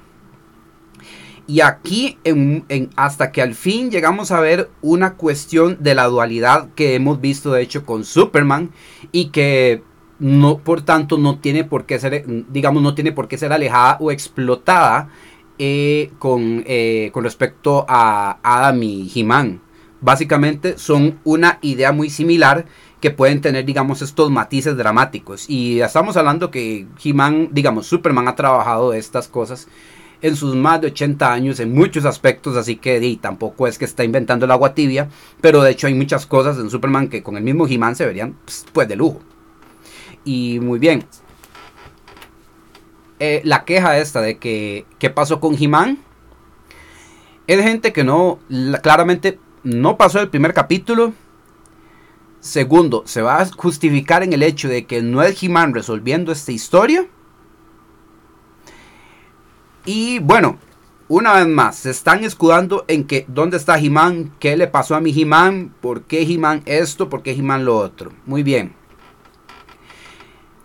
Básicamente lo que vimos en el capítulo es perfectamente en términos de guion y en términos de, de, sí, en términos de guion, básicamente los ochentas explica por qué, por ejemplo, no hay un He-Man, pero entonces en, le tuvo que caer o a Tila o a Manatarms ese, ese cargo. He-Man se murió dos veces, no. Puede que hasta regrese otra vez porque, eh, digamos, eh, o sea, me imagino que si sabe lo, se sabe lo que me ha contado, sabe lo que es Tila de Sorcerer, ¿verdad? Pero todavía no vamos ahí. Eh, ahora, sí, He-Man se murió dos veces. ¿Cuántas veces se murió He-Man? Digo, eh, Superman. Eh, sorry por tirarse, tirarle esa bola ahí, mae, pero sí, ¿verdad? Kevin Smith lo dijo, se murió dos veces, ¿sí? Y las analogías con Superman no terminan ahí. Y la serie no se ha terminado. Pero bueno. Eh, Tila toma esta posición en, una tierra donde no existe la magia. Lo cual también sigue siendo un guion muy ochentas. Eh, también. Esto tiene toda la pinta. O sea, me recuerda tanto a la serie de los ochentas. Oigan, como ustedes no tienen idea. Eh, tenemos a una Tila que tiene un color, corte de pelo diferente. Que se alejó de Mana Tarms por esa molestia que tuvo que en términos dramáticos pues estuvo no estuvo mal y sí estuvo válido. Eh, mucha gente empezó a decir que hicieron un Last of Us 2 de que entonces mataron al principal para darle el rol a, a, la, a la, mujer del grupo y bueno esos eh, los mismos de los grupos que han estado llevándolos y todos que hemos estado atando caos de, todo este hate que estaba saliendo, entonces termina siendo prácticamente como una bandera requete machista, un final, o sea, yo digo, o sea, pero, o sea, no me lo restregues tampoco, man. A un final estoy viendo que a pesar de todas las críticas, todos están enarbolando eso y entonces digo, puña, pero, pero no se agolpen tanto, o sea, están dando a entender que, digamos, algo que está bien escrito, eh, lo están tomando como agenda. O sea, come on. O sea, Kevin Smith lo dijo, se murió dos veces. Tila me da miedo, en cualquier momento me denuncia por acoso. Ve, George. Exacto, vea, ese comentario suyo, Mae. Ese comentario suyo es, es eso, Mae. Están enarbolando fuertemente eso que yo acabo de decir. Entonces yo digo, o sea, y de hecho, básicamente muchos de varios grupos me están diciendo, man, eh, eh, este, muchos de los que están haciendo este hate y están alborotándose son de ciertos sectores y todos les están manifestando lo que les ha dolido y, o sea, están dejando de entender que yo digo, man, pero ¿qué es esta? O sea, o sea, o sea, dan esa impresión a grandes rasgos de que yo digo, o sea, puña, o sea, no me restregues que te tocaron la masculinidad. Es increíble. Y usted lo puede decir a broma, George Mae, pero ¿es serio? Usted, este comentario por mil. Es lo que estoy viendo. Por algo que de hecho está bien escrito, por algo que tiene base en los ochentas y que no se sale de la propiedad. Eso es un punto. Tenemos ahora que esta serie en un entorno donde, por supuesto, le quite, por ejemplo, el Deus Ex, ¿verdad? Lo que es la magia en Eternia. Entonces, perfectamente a nivel narrativo puedes permitirte trabajar a los personajes que, eh, que abarcan este mundo de otras formas no hay un Skeletor, por tanto ya no hay, este, ya no está el, grupo de Skeletor, por supuesto. Estamos hablando de que ahora tienen que ver qué hacen entre todos los que se preocupan por ello. Y por ello eso explicó, por, supuesto, la alianza de Sorceress con Evelyn. Y recuerden que en los 80 ya hubo una con Tila e Evelyn, así que entonces no, no, no tampoco este, eh, por aquello ya, como les vuelvo a decir, la serie está en Netflix. Eh, entonces ya pueden ver ese capítulo que por cierto es muy bueno. En los 80, ¿verdad? Muy bien. Entonces eh, vemos eh, donde tienen que explorar todo esto. Tienen que pasar por Merman, que lo interpretó muy bien Kevin Conray. me encantó el, el, Wow, o sea, nunca había visto un mejor Beastman en mi vida. así para hablar a grandes rasgos, porque la verdad, las flores todas, yo estoy maravillado con ese Beastman. Ese Merman también le dieron mucho más carácter. Y obviamente hay muchos dicen y se guindan de eso para decir, este, eso no es ochentas. Exacto, porque eran los goons. Pero no, eran villanos que tenían su presencia también. Y que de cuando en cuando eran goons que tenían sus, sus digamos, sus sus, sus planes malévolos eh, protagonizados por ellos, sin un esqueleto que le jale los mecates, pero eh, sí, exactamente, ¿Por qué no puede Merman, eh, digamos, tener su, idea? ¿Por qué Triclops no puede aprovecharse la montaña serpiente para tener sus planes y su agenda? Y con el Whiplash que, digamos, le quedó ahí. Beastman, que, que en los 80s eh, era el más recurrente eh, Goon, digamos, de esqueleto. Y voy a usar el término Goon porque eso prácticamente era en los 80s. ahora mantenía su fidelidad bueno, a este Skeletor, pues yo le puedo creer que tenga esa fidelidad a pesar de que Evelyn la cuestione. Porque este Skeletor estaba increíble, estaba magnífico. Y tenemos pues un Beastman que, wow, ¿verdad? O sea, ya, eh, eso ya es no haber visto esos capítulos, de verdad. O sea, ¿por, qué, por qué, no, por esos, esos personajes no pueden tener ese desarrollo? Y no hablemos de, de Orco. Bueno, la serie está buena, pero la publicidad ilusionó a la gente. Yo esperaba, pero está repitiendo eso, George, sorry. Pero me esperaba que fuera más progre descarada, pero por el momento no. Eh, me gustó lo de la tecnoreligión. Esos son peros. Ahora, ahora sí vamos a una conclusión porque obviamente eh, hay que eh, hago esto porque digamos el, al punto al que voy a llegar primero antes de llegar a ese punto, estoy dejando en varios puntos por qué esta serie Masters of the Universe Revelations no, que se, no se llama He-Man and the Masters of the Universe Revelations. Está muy bien, está magnífica, está increíble, está pues ha sido de lo mejor que le hicieron a, al universo de Masters of the Universe. ¿Qué es más grande que He-Man and Masters of the Universe? Cosa muy importante. Muy bien. Avanzamos y tenemos no solo a los villanos que ya conocíamos muy bien escritos, muy bien trabajados, sino que también tenemos a uno que, eh, que se volvió una figura muy famosa, que se volvió magnífica por sí misma, que es por supuesto de hecho una exclusiva de este Comic Con, que es una figura excelentemente bella y de hecho le acaba de hacer un fanart ayer en la noche que fue Scareglow. Scareglow llamaba la atención porque era una figura que brillaba en la oscuridad, era también una calavera, pero no era un villano principal o de un nivel como Skeletor, Wardak o King Hiss. Eh, entonces eh, llamó bastante la atención por, ese detalle. Eh, digamos a grandes rasgos, ¿verdad? Obviamente no voy a profundizar, ¿verdad? Pero ya digamos, este, muchos lo tenían en la memoria, al menos yo la tuve por ese aspecto. Y aquí tuvimos como una especie de, wow, de espíritu en la Tierra de los Muertos, donde fueron a ir por una de las lados de la espada.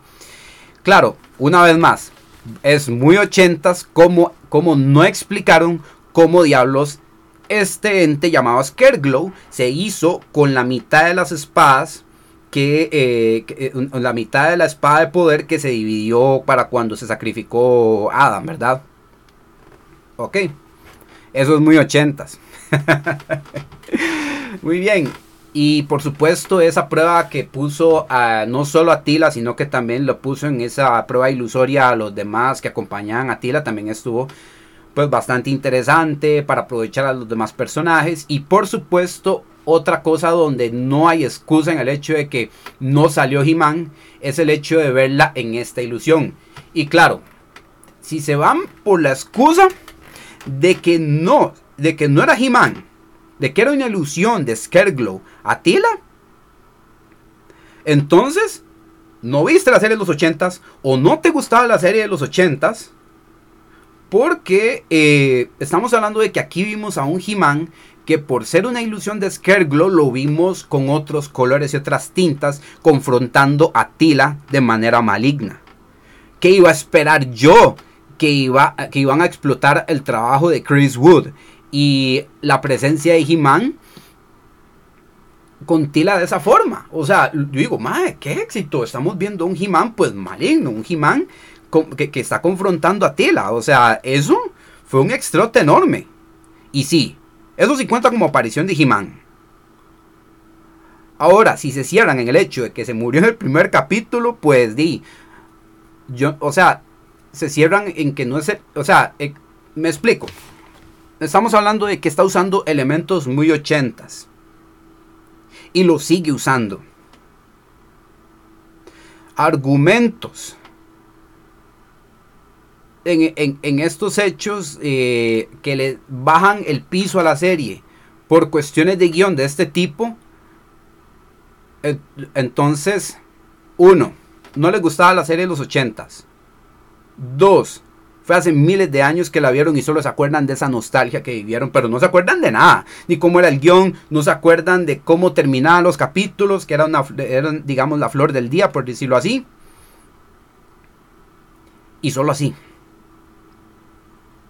porque básicamente eh, el, guion está basándose en, vuelvo a decirlo, en, el mismo, en, la, misma forma de explicar cosas que hacían en los ochentas.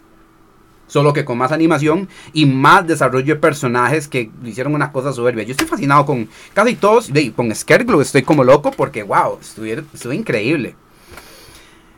Ahora bien, el capítulo cerró increíble porque para que pudieran huir de Scareglow, Orco se tuvo que sacrificar. Eso también, uno dice, eso no es ochentas, porque Orco siempre di, se zafa de todas las tortas, pero no es... O sea, o sea, le agregaron el, como vuelvo a decir, le agregaron ese poquito de guion para darle más drama y darle más toque eh, a, lo que está pasando en una tierra sin un elemento que era el Deus, el Deus Ex, por decirlo así, que tenía la serie de los 80, lo cual está súper bien explotado. Ok. Perdemos a Orco y tenemos a Adam otra vez. Y aquí es donde entonces me, dio por acá. O sea, eh, aquí sí voy a hacer como un, digamos, un comentario, un apartado. Porque, por ejemplo, a mí He-Man, pues me, me ha agradado mucho. Como vuelvo a decirlo, no solo la serie, sino el personaje He-Man se ha vuelto algo muy sensible. Me ha agradado mucho cómo han trabajado esa dualidad en los muchos aspectos que ha tenido. Eh, en la serie de los cómics de DC lo trabajaron muy bien con hechos explicando cómo fue que Adam llegó a tener y a demostrar ese carácter heroico desde su muy temprana edad y lo que lo hizo acreedor por supuesto del poder de Tenia a pesar de ser descendiente, ¿verdad? De tener descendencia eh, bastante, bastante, ¿verdad? Comprometedora al poder de, al poder de Grayskull, ¿verdad? Eh, eso también fue un extra bastante interesante, porque si bien es cierto, opa, eh, porque si bien es cierto, el He-Man está bien, este, tiene, es descendiente de King Grayskull, cosa que se hizo después pero fue elegido por tener obviamente eh, descendencia con, relacionada a lo, que es los secretos de Grayskull y todo esto. También en los mismos 80s, en los mismos cómics, se, se rescata y se revaloriza y, eh, el hecho de que Adam eh, es el que, el que le da la esencia a He-Man. No simplemente se pone un traje y se vuelve un Power Ranger y tiene poderes solo porque sí. Es alguien cuyo corazón, cuyo temple, cuya, cuyo corazón ha permitido que tengamos un héroe al que podamos ver que tiene, por supuesto, un upgrade súper montado, súper grande, pero que, por supuesto, tiene más fortalezas a nivel, eh, a nivel de argumento que poder explotar. Que sí lo ha hecho en la serie de los 80 en varios aspectos. Eh, The Problem with Power es un capítulo buenísimo. Eh, también en otros donde le confrontan, por supuesto, qué haría él. Aquí entonces, de hecho, en, viendo en otros reviews, mucha gente hizo la alegoría a Superman y es cierto, por supuesto. Vuelvo a mencionar a Superman y como lo mencioné hace un momento, eh, tienen elementos muy similares los cuales se pueden explotar muy a su manera también y que por supuesto, si tal... Eh, Superman lo ha explotado en 80 años, eh, entonces di, nada raro que He-Man hasta cierto punto lo haga, pero con su propia idea. Lo cual hicieron acá. Y estuvo increíble. Por, gracias al sacrificio de Orco tenemos que eh, entonces encontraron a Adam y entonces con eso explicaron con otro Deus Ex a pesar de que no había casi magia pero eso es un, eso Ex Super 80 hicieron un portalito lástima que no era lo que hubiera dado porque ese portal, digamos, o sea, sigue siendo 80s. No se veía como es de los 80s, que por supuesto en Filmation, pues a mí, digamos, me, agradaba un poquito que era simplemente una línea como de luces y el personaje de perfil nada más caminaba ese portal y ya. Después me di cuenta que me daría mucho, mucho pavor pasar por esos portales con una full luz y... Oh, no, no, pero bueno, ok. pasan ese portal y llegan a lo que sería una especie pues de paraíso, una especie de descanso eterno que tienen los campeones de Eternia, por decirlo así, una especie de Valhalla. Eso a pesar de que ningún canon, bueno, no recuerdo ningún canon que lo explore, pero sigue siendo muy ochentas, o sea, podrían, podrían haberlo hecho perfectamente. No hubo problema con eso. Y para mí, de hecho, fue como de lo mejor que pudieron haber hecho en la serie, porque aquí se aprovecharon para decir, sí, claro, quienes quieren eh, en mucho tiempo, cuántos, man, cuántos de Hueso Colorado no han querido, por ejemplo, ver cómo, porque solo en cómics sí se ha visto, pero, puña, Hero, eh, a los de Pretenia como se vieron, a, Hero, eh, y de hecho tal vez muchos de ustedes, tal vez, a muchos tal vez no les importó porque no sabían quiénes eran estos ancestros, no sabían por qué estos Jimanes estaban ahí. Entonces, eh, eso, digamos, yo no lo puedo entender. Ahora, yo sí tengo que decir que yo estaba que brincaba en una pata. Porque eh, me encantó ver a Vicor. Eh, les voy a decir los nombres. No voy a ahondar mucho en ellos porque yo sé que tal vez no les no les este, llega mucho. Pero, por ejemplo, Vicor era, por ejemplo, en uno de los cánones, bueno, más que específicamente en el canon de las figuras de Classics, estuvieron varios campeones que empuñaron la espada de poder. El primero fue King Grayskull, que eso fue lo que hizo Classics después de 2000X, ¿verdad? Después del primer King Grayskull. Y para esta serie, como en esta serie no existía, de hecho, ni Hero, ni para los 80, no, no existía ni Hero, ni o sea, prácticamente no existía Preternia, o sea, no, no, no habían ah, eh, atisbos a lo que las figuras dijeron que era Preternia, entonces aprovecharon y lo incluyeron. pero no incluyeron al King School de 2000X y tiene sentido, es el de 2000X que lo creó a King School. Así que podían perfectamente di, hacer otro King School, muy a pesar de que ya hay una figura de un King School en Classics que es un He-Man que, era, que, era, que era solo un He-Man con pelo largo. Pero bueno, aquí entonces aprovecharon para entonces, bueno, aquí entonces ya la gente dice, ahí no me lo va a justificar que es agenda.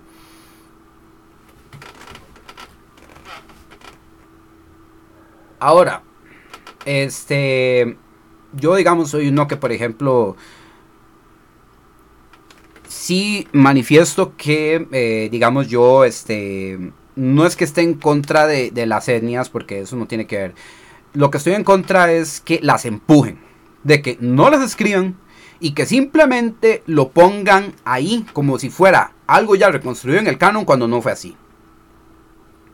¿Qué es lo que estoy explicando con King Grayskull? Este King Grayskull, como les vuelvo a decir, en este universo perfectamente pudieran haberlo incluido como les diera la gana. Y eso fue lo que hicieron. Pero la idea se mantuvo de King Grayskull y a mí me encantó. Este King Grayskull salió en el cómic precuela de Revelations, por cierto, y también me encantó porque ahí se explicó muy bien su paso y su historia, que de hecho es un tanto similar al King Grayskull de 2000X. O sea, mantuvieron una muy buena esencia, le dieron muy buen carácter, le dieron... este King Grayskull me encantó. Y eh, por lo mismo, porque sí lo escribieron bien, sí lo situaron bien y sí lo hicieron parte de este canon. Muy bien. Y claro, por supuesto, bueno, sí, yo brinqué porque vi a Wonder, el, famoso el famoso He-Man de pelo castaño, este, que daban, supuestamente daban con unas promos de Pan, de Pan Wonder, y en realidad eso se desmintió. Esa historia es muy buena, si quieren ver el canal de Mike Bog, Motula TV, este, él les puede explicarles bastante qué fue la historia, ¿verdad? Eso estuvo buenísimo, de hecho, hasta hace poquito se reveló de dónde salió ese bendito He-Man, ¿verdad? Este, eh, perdido en el tiempo, ¿verdad? y eh, me encantó Vicor, que un compa me dijo que, este, que le gustó mucho ese guiño a Conan, y es que es cierto. No hayamos, no hayamos. Ah, ese era el de Wonder Bread. Mae, se dijo que era el de Wonder Bread, pero en realidad, viera que nada tenía que ver. Ya, ya se especificó, mae, pero hasta hace poquito. Pero hasta hace poquito ese He-Man dijeron que venía con unas promos de unas figuras que vendían como en un paquete. Entonces incluyeron ese He-Man que tenía el peto de un soda en, negro y el pelo castaño. Pero mae, eso fue como una promo que hicieron como en una, como en unas tiendas. Y por eso es que, mae, eh, entonces este, se perdieron entre el papeleo toda esa historia. Pero no, no tenía que ver con el bendito, con el pan. No, y te entiendo, George. O sea, si vos no lo captaste, o sea, mucha gente no. O sea, solo uno que, digamos, está, eh, digamos, leyendo y viendo la vaina. Por eso yo se los explico, ¿verdad? Ok. Me encantó ese Vicor porque sí, Vicor eh, en el canon de Classics es uno de los héroes que empuñaron la espada de poder. Y de hecho fue como un, guiño, de hecho, de la colección de Classics al mismo Conan. Porque de hecho, con, este, Masters of the Universe quería hacer una línea de figuras de Conan, eh, por si no lo sabían. Originalmente querían trabajar con Conan, pero no encontraron los derechos, no hubo un consenso para trabajar ello y entonces eh, Mattel dijo, no, di, trabajemos nuestra propia cosa, ¿verdad? Pero sí. Conan sí fue una influencia bastante, bastante brava y directa en lo que es la historia de He-Man, pero obviamente no puede ser el mismo He-Man, digo, el mismo Conan de los libros o las películas de Schwarzenegger, ¿verdad? Para una cosa para niños, ¿verdad? Hay que, ¿verdad? Este, menos en esa época. Ok. Y eh, Vicor entonces este es como esa celebración a Conan. él es parte del canon de Classics, ese canon tan contradictorio entre sí, ¿verdad? Y, pero la figura está muy bonita, el personaje también es muy querido, por supuesto, a los fans de Hueso Colorado. Y me encantó que lo incluyeran ahí por lo mismo. Uf, de sobra. Y eh, por supuesto, otro personaje súper, súper, súper, eh, ¿verdad? Este no polémico, sino un personaje que es, digamos, querido y también, digamos, eh, cotizado también este, por los mismos fans de Hueso Colorado, es el mismísimo Hero. Este personaje que decían que era el, hijo de Adam, en el que, eh, que tuvo, que se fue para el pasado, para Preternia. Entonces, como les digo, hay, un hay varias versiones donde digo, pero ¿quién es quién, carajo? Me explico. ustedes ahondan, entonces ustedes se van a dar cuenta de eso básicamente eh, ese personaje lo incluyeron eh, para entonces lograr a, llevar a fruición lo que es el fundimiento de las dos mitades al hacer una sola espada de poder. Lo cual eh, no es una idea muy, muy lejana porque es una historia que rescataron del canon que estuvo antes del que están viendo ahí.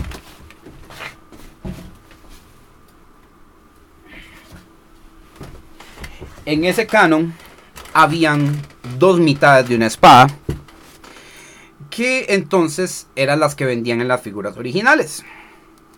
Y para completar la espada, usted tenía que comprar una figura de he y una figura de Skeletor.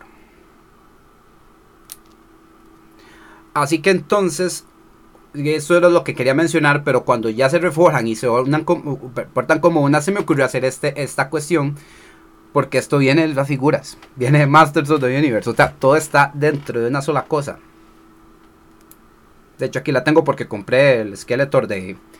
de el, el Battle Armor Skeletor. Y con eso ya puedo completar la espada para ya ponerse la He-Man. Que por cierto, aquí está el de Origins. No, no lo voy a poner I Got the Power. Sorry, no, no tengo esas habilidades con, con el stop motion. Pero bueno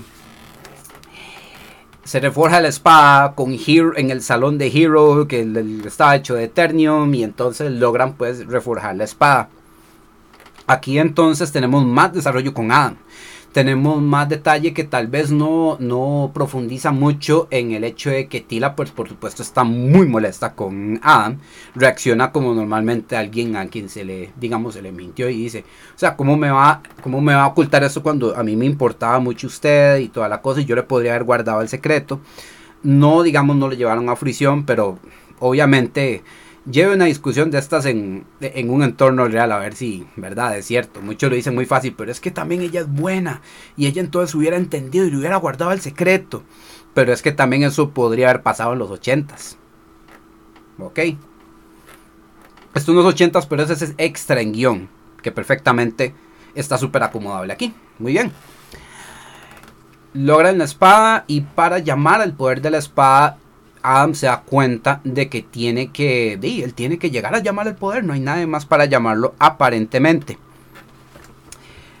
Y esto porque, eh, como lo acaba de decir George ahorita, se estaba diciendo que sí, básicamente eh, a, a Tila se le había borrado la memoria de lo que se había enterado de que ella era la próxima sorceress, por decirlo así, por herencia de parte de su madre cosa que entonces aparentemente eh, no lo explotan, a pesar de que son momentos súper tensos para Eternia, pero que entonces digo yo no, esto va a ser por algo, esto va a ser por un toque muy súper interesante, muy bien.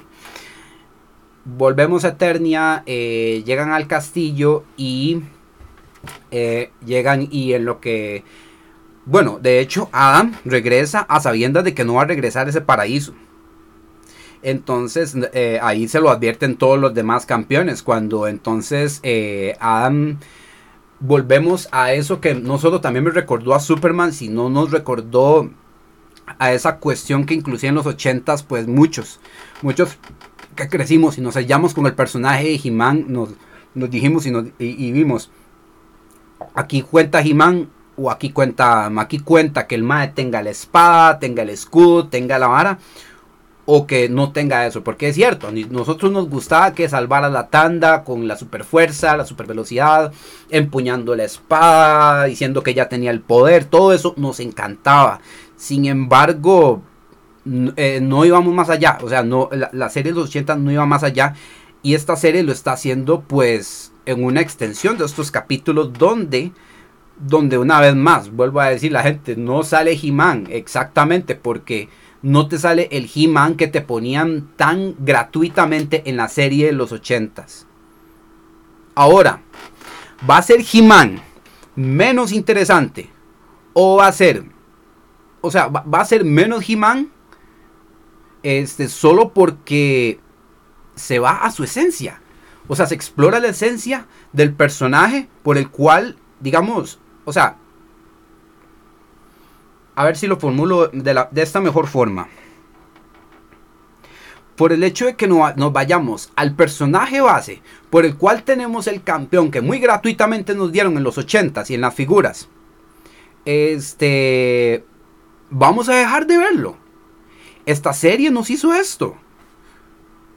Lo y lo estamos teniendo últimamente, de hecho, con Batman, con Spider-Man, por cuestiones meramente contractuales de estilo, por el hecho de sacarle plata al personaje. Eso, eso ya, atando, ustedes atando cabos también van a darse cuenta que es cierto. Porque este último Batman no tiene muchas cosas, porque este último Spider-Man tampoco tiene otras. Ya ustedes verán que es cierto.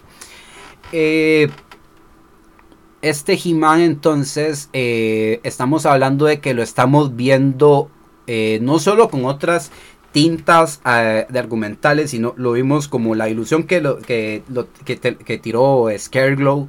También lo vimos con unas facetas más, es, ¿verdad? Más, digamos, más serias y más hostiles con su Faker. Pero también tuvimos al He-Man soberbiamente épico en retrospectiva y también al principio del capítulo. Y ahora tenemos pues a Adam, que sí es cierto, no tiene los músculos, no tiene la espada. Pero estamos viéndolo tal y como es. Estamos viendo la esencia de lo que lo volvió ese He-Man que todos queremos. Y eso pues bueno, junto con toda la belleza que, hicieron al incluir y presentarnos a personajes que por años solo han estado figuras y que ahora los vemos animados, incluirle ese detalle y, digamos el verse él como un campeón, como al lado de ellos, viéndose él como tiene que verse, eso, o sea, a mí me dio aquí directamente por, por eso que digamos yo también de niño me pregunté con respecto al personaje y man, eso estuvo pero requete soberbio, o sea, eso toma buen buen guion, demasiado buen guion. entonces, eh, vamos entonces a lo que es eh, el final, donde ya He-Man entonces hace la invocación para entonces reestructurar la magia. La magia se logra reestructurar, pero una vez más con un elemento muy ochentas y con otra cosa que muchos fans de Skeletor han querido ver por años y que al fin como que lo logró. Entonces se muere Adam otra vez. Vamos a ver hasta dónde queda la rosa ahí. Y wow, eh, entonces tenemos que ahora pues Skeletor una vez más se salió con la suya. En una, en una estratagema super ochentas. Se ocultó la esencia de él dentro del orbe de Evelyn y cuando ya está regresando la magia, regresa justo en ese momento. Lo cual, vuelvo a decirlo, es bien ochentas. Y lo usaron para entonces salirse con la suya. Pero aún más épico, el hecho de que está siendo uno de los mejores Skeletors, teniendo la voz del gran Mark Hamill, que si bien nos si bien es cierto, él hizo la voz a Joker, pero no hizo la voz de Joker, él le dio una verdadera esencia, haciéndole honor de verdad al tributo de Adam Oppenheimer. Y por supuesto, haciendo, teniendo su propia esencia, tenemos a un Skeletor saliéndose con la suya, agarrando la espada, diciendo, By the power of Grayskull, I have the power. Vean, cuando yo vi esto, o sea, yo pensé en el montón de fans de Skeletor que deseaban, o sea, yo cuando yo hablaba con ellos y me contaban y veía reviews, por este me, yo veía los cómics, yo veía los trabajos porque Skeletor era estratega, era, era bastante villanesco, ha sido uno de los villanos favoritos y que puede llegar más, pueden explotarlo mucho más. Y aquí al fin se vio. Y por supuesto, esta serie en eso está haciendo 80 otra vez. Porque en ninguna parte de los cánones de, eh, de He-Man o los cómics inclusive, tal vez, eh, es que tal vez solo en la película de los 80s ha tenido un upgrade significativo. Ahora es un Skelegod. Ahí eh, se volvió alguien con el eh, Skeletor, además de que tenía el poder de Grayskull, no se enfocaron en si él era Keldor Y de hecho, muy probablemente profundicen ese detalle con Keldor para que él haya podido hacer la invocación de la espada de poder. Muy probablemente vayamos a ver eso, que eso va a estar super priceless. O sea, va a estar épico porque ustedes, las veces que los cánones han tratado eso, es increíble. O sea, Keldor el, el, origen de Keldor es algo increíble. Probablemente veamos a Horda porque sí mencionaron a la Horda wow, o sea, me explota la jupa solo de pensar eso y de acordarme eso que vi. Y me acordé en ese momento de los, de, de, los muchos fans. De hecho, que, como les digo, no es, no, no es de He-Man, Masters Universe, no, es Skeletor. Y que estuvieron, pero, re uff, estuvo, pero solo. Y que, o sea, oigan, vean la emoción con la que estoy hablando de la serie y, y hablando Aquí es donde entonces, habiendo explicado todo esto, habiendo atado caos, habiendo, eh, eh, habiéndoles eh, hablado en plan todo esto, hayan, vean, vean, digamos, obviamente, después de haber visto la serie, para que entonces, por ejemplo, me entiendan todos estos puntos, que es básicamente la serie que acaba de contar. hay varios argumentos donde la gente que tiene derecho a decir que no se queje, están cayendo en puntos muy en común con la gente que no lo ha visto y que simplemente está alzando hate por hacer engagement, por hacer videos donde se, se, vomitan en Kevin Smith, eh, donde, y entonces la emprenden e inclusive llegan a, a boicoteos, o sea, y eso en solo un día, un día, de que, no, en menos de un día, de hecho, que se estrenó está pasando esto. Eh, no siquiera hablo solo lo de Rotten Tomatoes. He visto videos de YouTube, he visto eh, pues eh, reviews de páginas de redes sociales donde se enarbolan en quejas que no que, no estructuran, o sea que no que, que siguen repitiendo lo mismo. Y cada vez me estoy dando cuenta más que al hacer eso, entonces, entonces demuestran que, uno, ni siquiera han visto esto. Dos, tienen ronchas pasadas, pero por otras series que están, digamos, eh, empujando agendas. Y, eh, y, y, también están, están, están, también están eh, sentados en la galleta, es un término tico acá nosotros, donde dicen, este, donde, donde no salen de su ensimismamiento diciendo de que Netflix está cambiando los, las etnias solo porque sí, empujando las cosas a la patada, y es cierto, hay propiedades de Netflix que lo están haciendo, y por eso no tenía miedo de que Netflix lo hiciera, pero en esta serie no. Como yo les acabo de explicar y como pueden ver ahora la serie con este respecto, no lo hicieron todo lo explicaron en los, en los eh, digamos, en, el estilo que lo explicaré en los 80s, pero solo con un poquito más de guion, que eso prácticamente solo le faltó a la serie de los 80s. Básicamente tenemos de, lo mejor que le han hecho a Masters of the Universe en mucho tiempo. Y vuelvo a aclarar, Masters of the Universe, de la que He-Man forma parte es la estrella, pero forma parte. Tiene muchos más personajes, tiene muchos más elementos por explotar. Y que perfectamente puede hacerlo para tener un trabajo denso. Con todo este hate y con toda esta toxicidad. Y, o sea, o sea, es, esa gente está dando a entender que no les interesa que Masters of the Universe no sea esa, no sea esa propiedad, no sea una propuesta mejor eh, a nivel narrativo, de que se pueda explotar de mejores formas. Y eso es a lo que quiero llegar. Es el colmo que gente que tenga argumentos de por qué no le guste o que simplemente no le pueda gustar se vean abrumados por esos comentarios llenos de odio. O sea, por, por, ese hígado que, no controlan por agendas que ellos tienen, inclusive. O sea, o por cosas que uno dice que, no tiene, no, no, es, no hace lógica eh, esa reacción, ese hígado punzado, no. Me da una pena por esos que tal, me da una pena por esos comentarios. O sea, y eso no solo es un concern mío, es un concern de los que nos ha gustado esta serie y que hemos dado un comentario en buen plan. O sea, eh, no es que no puedan dar su opinión, pero ya dejar que esa opinión se les vaya con el hígado, solo por cosas que, como vuelvo a decir, y acaba de, acaba de contextualizar y armar acá, no tiene sentido. Si bien es cierto, gran parte de esto se debe, y esto es una cuestión no de Netflix, no de Kevin Smith, no de... O sea, ni siquiera la propiedad misma, porque la propiedad se llama Masters of the Universe. Se sigue llamando Masters of the Universe.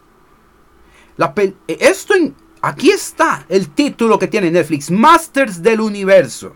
No dice He-Man y los Masters of the Universe, porque esa serie de hecho sale, como les vuelvo a, como dije al principio, ahorita sale en Netflix, es una serie, es un reboot, por cierto.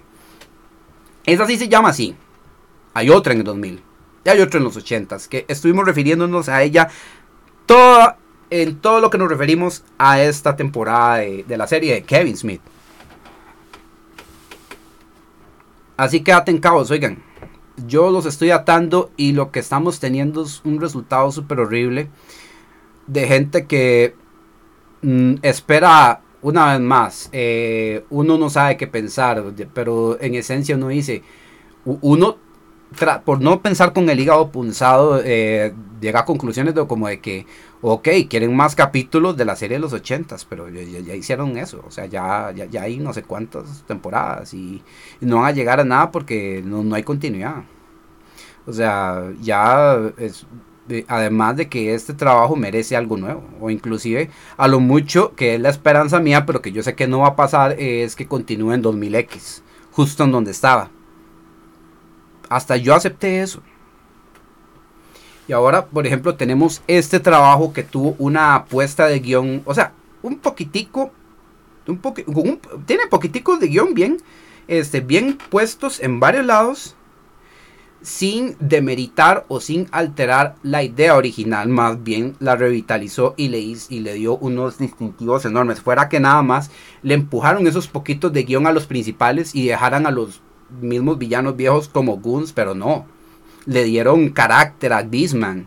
Le dieron una, un, este, algo que hacer a, Triclops para que entonces eh, fuera el que llenara la silla en, en, la montaña serpiente. Eh, Merman volvió a sus, a, sus lugares. Eh, Scareglow al fin se le dio el se, le dio el, la presencia que tenía que, que, tener y también eh, al estilo de los 80 nos mostraron que Preternia sí existió. O sea, oigan.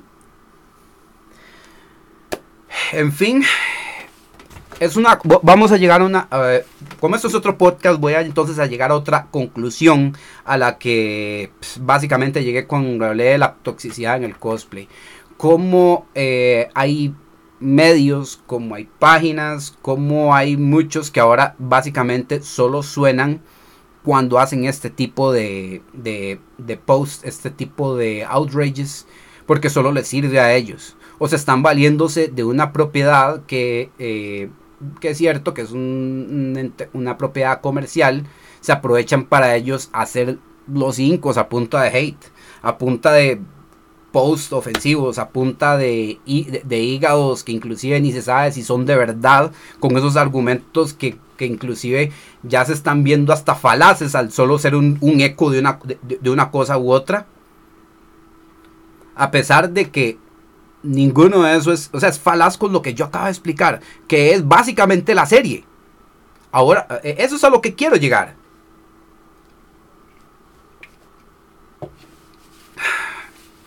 Entonces, eh, a esto quiero llegar y, quiero, o sea, quiero dejar esto como conclusión, eh, porque como les digo, yo tengo años de estar hablando con colegas que les gusta esta propiedad. Colegas que eh, han, externado de que siempre han querido ver una película, de que si sale algo nuevo de He-Man o Masters of the Universe, estamos como atacados como chiquitos, como muchos lo estuvimos cuando, como cuando se alborotó eh, eh, la vaina con este tráiler que salió. pero que Kevin Smith no dijo que se iba a tratar de He-Man y dijo que sí iba a salir, exacto, dijo que iba a salir He-Man y yo dije He-Man no lo deje de ver, más bien lo han trabajado soberbiamente como nunca yo lo esperaba y es donde yo les digo, no, usted no vio nada. Ya hay cosas donde usted no ha atacado, donde usted ha atacado, perdón, donde usted dice, no, este, e, e, esta persona está, e, está, no, está, está con el hígado porque no se lo sirvieron gratuitamente como fue en los 80. Es algo, es, algo absurdo. Es el colmo. Aquí es donde entonces, eh, bueno, este, mucha gente de hecho me está diciendo, Mae, cuando combinaban, por ejemplo, no me gustó o sí me gustó, era gente que decía, Mae, estoy mal. No me lo decían textualmente, pero también me lo decían este, con la forma en como me lo preguntaban y cuando se acercaban a, mí con un review. Y entonces me di cuenta que querían, o sea, querían saber porque, porque les gustaba He-Man a su manera pero sentía que sentían que estaban mal diciéndolo. Sentían que no podían dar su opinión porque, más es que no quiero, o sea, son miedos. O sea, no quiero que piensen que soy un tóxico, de que estoy queriendo boicotear la vara, no. Pero tampoco quiero decir que está bien porque no quiero que esos tóxicos se me vengan encima y se me caguen. Aunque me conozcan, aunque hablemos de varios temas en común, no me lo dicen, pero eso es lo que está pasando y, muchos, digamos, están como también pues cuestionándolo. Y por eso hice este podcast. Por lo mismo, para entonces eh, entender y ya de una vez tomar ya una posición donde vos digas, ok, sí, esta es mi opinión de la serie, pero por esto, esto, esto y esto y esto. Ahora, yo confronto y me estoy dando cuenta. Y, ¿saben cómo me he dado cuenta? De la toxicidad, de cómo se refleja esto. Cuando yo simplemente en varios comentarios que he puesto, he hecho en videos de YouTube, en comentarios de Facebook y todo esto, yo les digo, ok, acuérdense que nada más se llama Masters of the Universe, no se llama He-Man. Por lo cual esta vaina es más grande, es un universo más grande. O sea, se los da a entender así. Pero hay gente que sabe que se refería con eso y entonces sí he recibido punzadas, pedradas, lajas porque eh, básicamente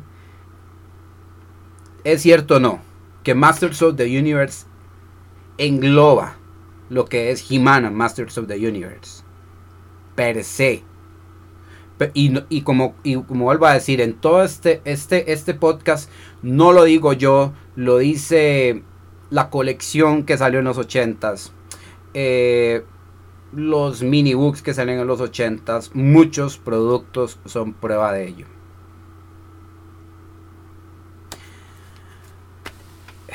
Básicamente, estimados, este es para que de verdad tengan paz con ustedes, eh, den una apreciación como tiene que ser, eh, lo hagan pues no con el hígado, Mm, porque tienen que acordarse muchas cosas de verdad, oigan, cuando den, no solo estas opiniones. Eh, lo dice alguien que también para, para, mi persona He-Man es algo muy sensible, algo muy, muy eh, especial en mi vida, en mi infancia. Eh, y esto que hicieron pues es merecido, es bastante épico, bastante magnífico en muchos aspectos. Y sin embargo, aparentemente, y como muchas otras cosas buenas que de las que he sido testigo en esta vida, como que muchos no las merecen. Y por ello, pues bueno, eso es lo que está pasando prácticamente. Sepan distinguir eso, sepan distinguir a la gente que de verdad tiene esas agendas y conveniencias para que entonces ustedes de verdad eh, pongan una pared, o sea, sepan filtrar eso y dice, ah, sí, este más solo o sea, no me está, no me está diciendo nada. No me está. Solo está viendo a ver con qué me arma de madre o chinche. Entonces, básicamente, sepan filtrar eso ahí nada más. De verdad, este, quiero, quiero, quiero revelarlo así. Este es creo que el podcast más largo que he hecho. Porque sí, es cierto. Eh, necesitaba contextualizarlo. No es un mensaje de desmadre o de hate que, este, que, de que, que se une a los demás. Sino para que de verdad, oigan, o sea, y, aquí con, más razón estoy diciendo, no quiere decir que si estás, eh, que si no te gustó, estás mal. No quiere decir que si te, o sea, porque exactamente está la libre expresión. El asunto es que sí, exprésese usted, no alguien por usted. No haga eco de los demás. Porque la libre expresión, o sea, yo sé que también hasta cierto punto es falaz en algunos aspectos a nivel filosófico, ya si vamos más profundamente, pero estamos en un, en un área donde puña, o sea, la libre expresión no es lo que hace Tarzán, lo que hace Chita, no. De verdad, entonces con eso pues cierro este podcast. Eh, Uf, el bien que hace hacer estos podcasts, pero es que sí, también a veces cansa un poquillo, pero así estamos, este, vamos a ver si el próximo podcast lo tenemos la próxima semana, eh, ya esta semana se está terminando, vamos a ver cómo suscita toda esta vaina del hate, de toda esta avalancha de, de odio, de toxicidad y todo esto, para lo cual hay que nada más estar dándonos cuenta de que sí existe, pero que tampoco nos tiene que hacer daño tampoco tiene que estar haciendo vaina porque no sé qué clase de publicidad le quieren estar haciendo a Masters of Universe, Revelation porque no existe la mala publicidad en final. Entonces, y nos estamos viendo, ahí estamos y de verdad muchas gracias por los que se dieron la vuelta y ahí estamos, hijo, pucha, va a tener que hacer mi, mi videitos porque eso es una idea que tengo para los podcasts para promocionarlos un poquito, pero ahí estamos, cualquier cosa, nos estamos viendo, de verdad, muchas gracias. Vamos.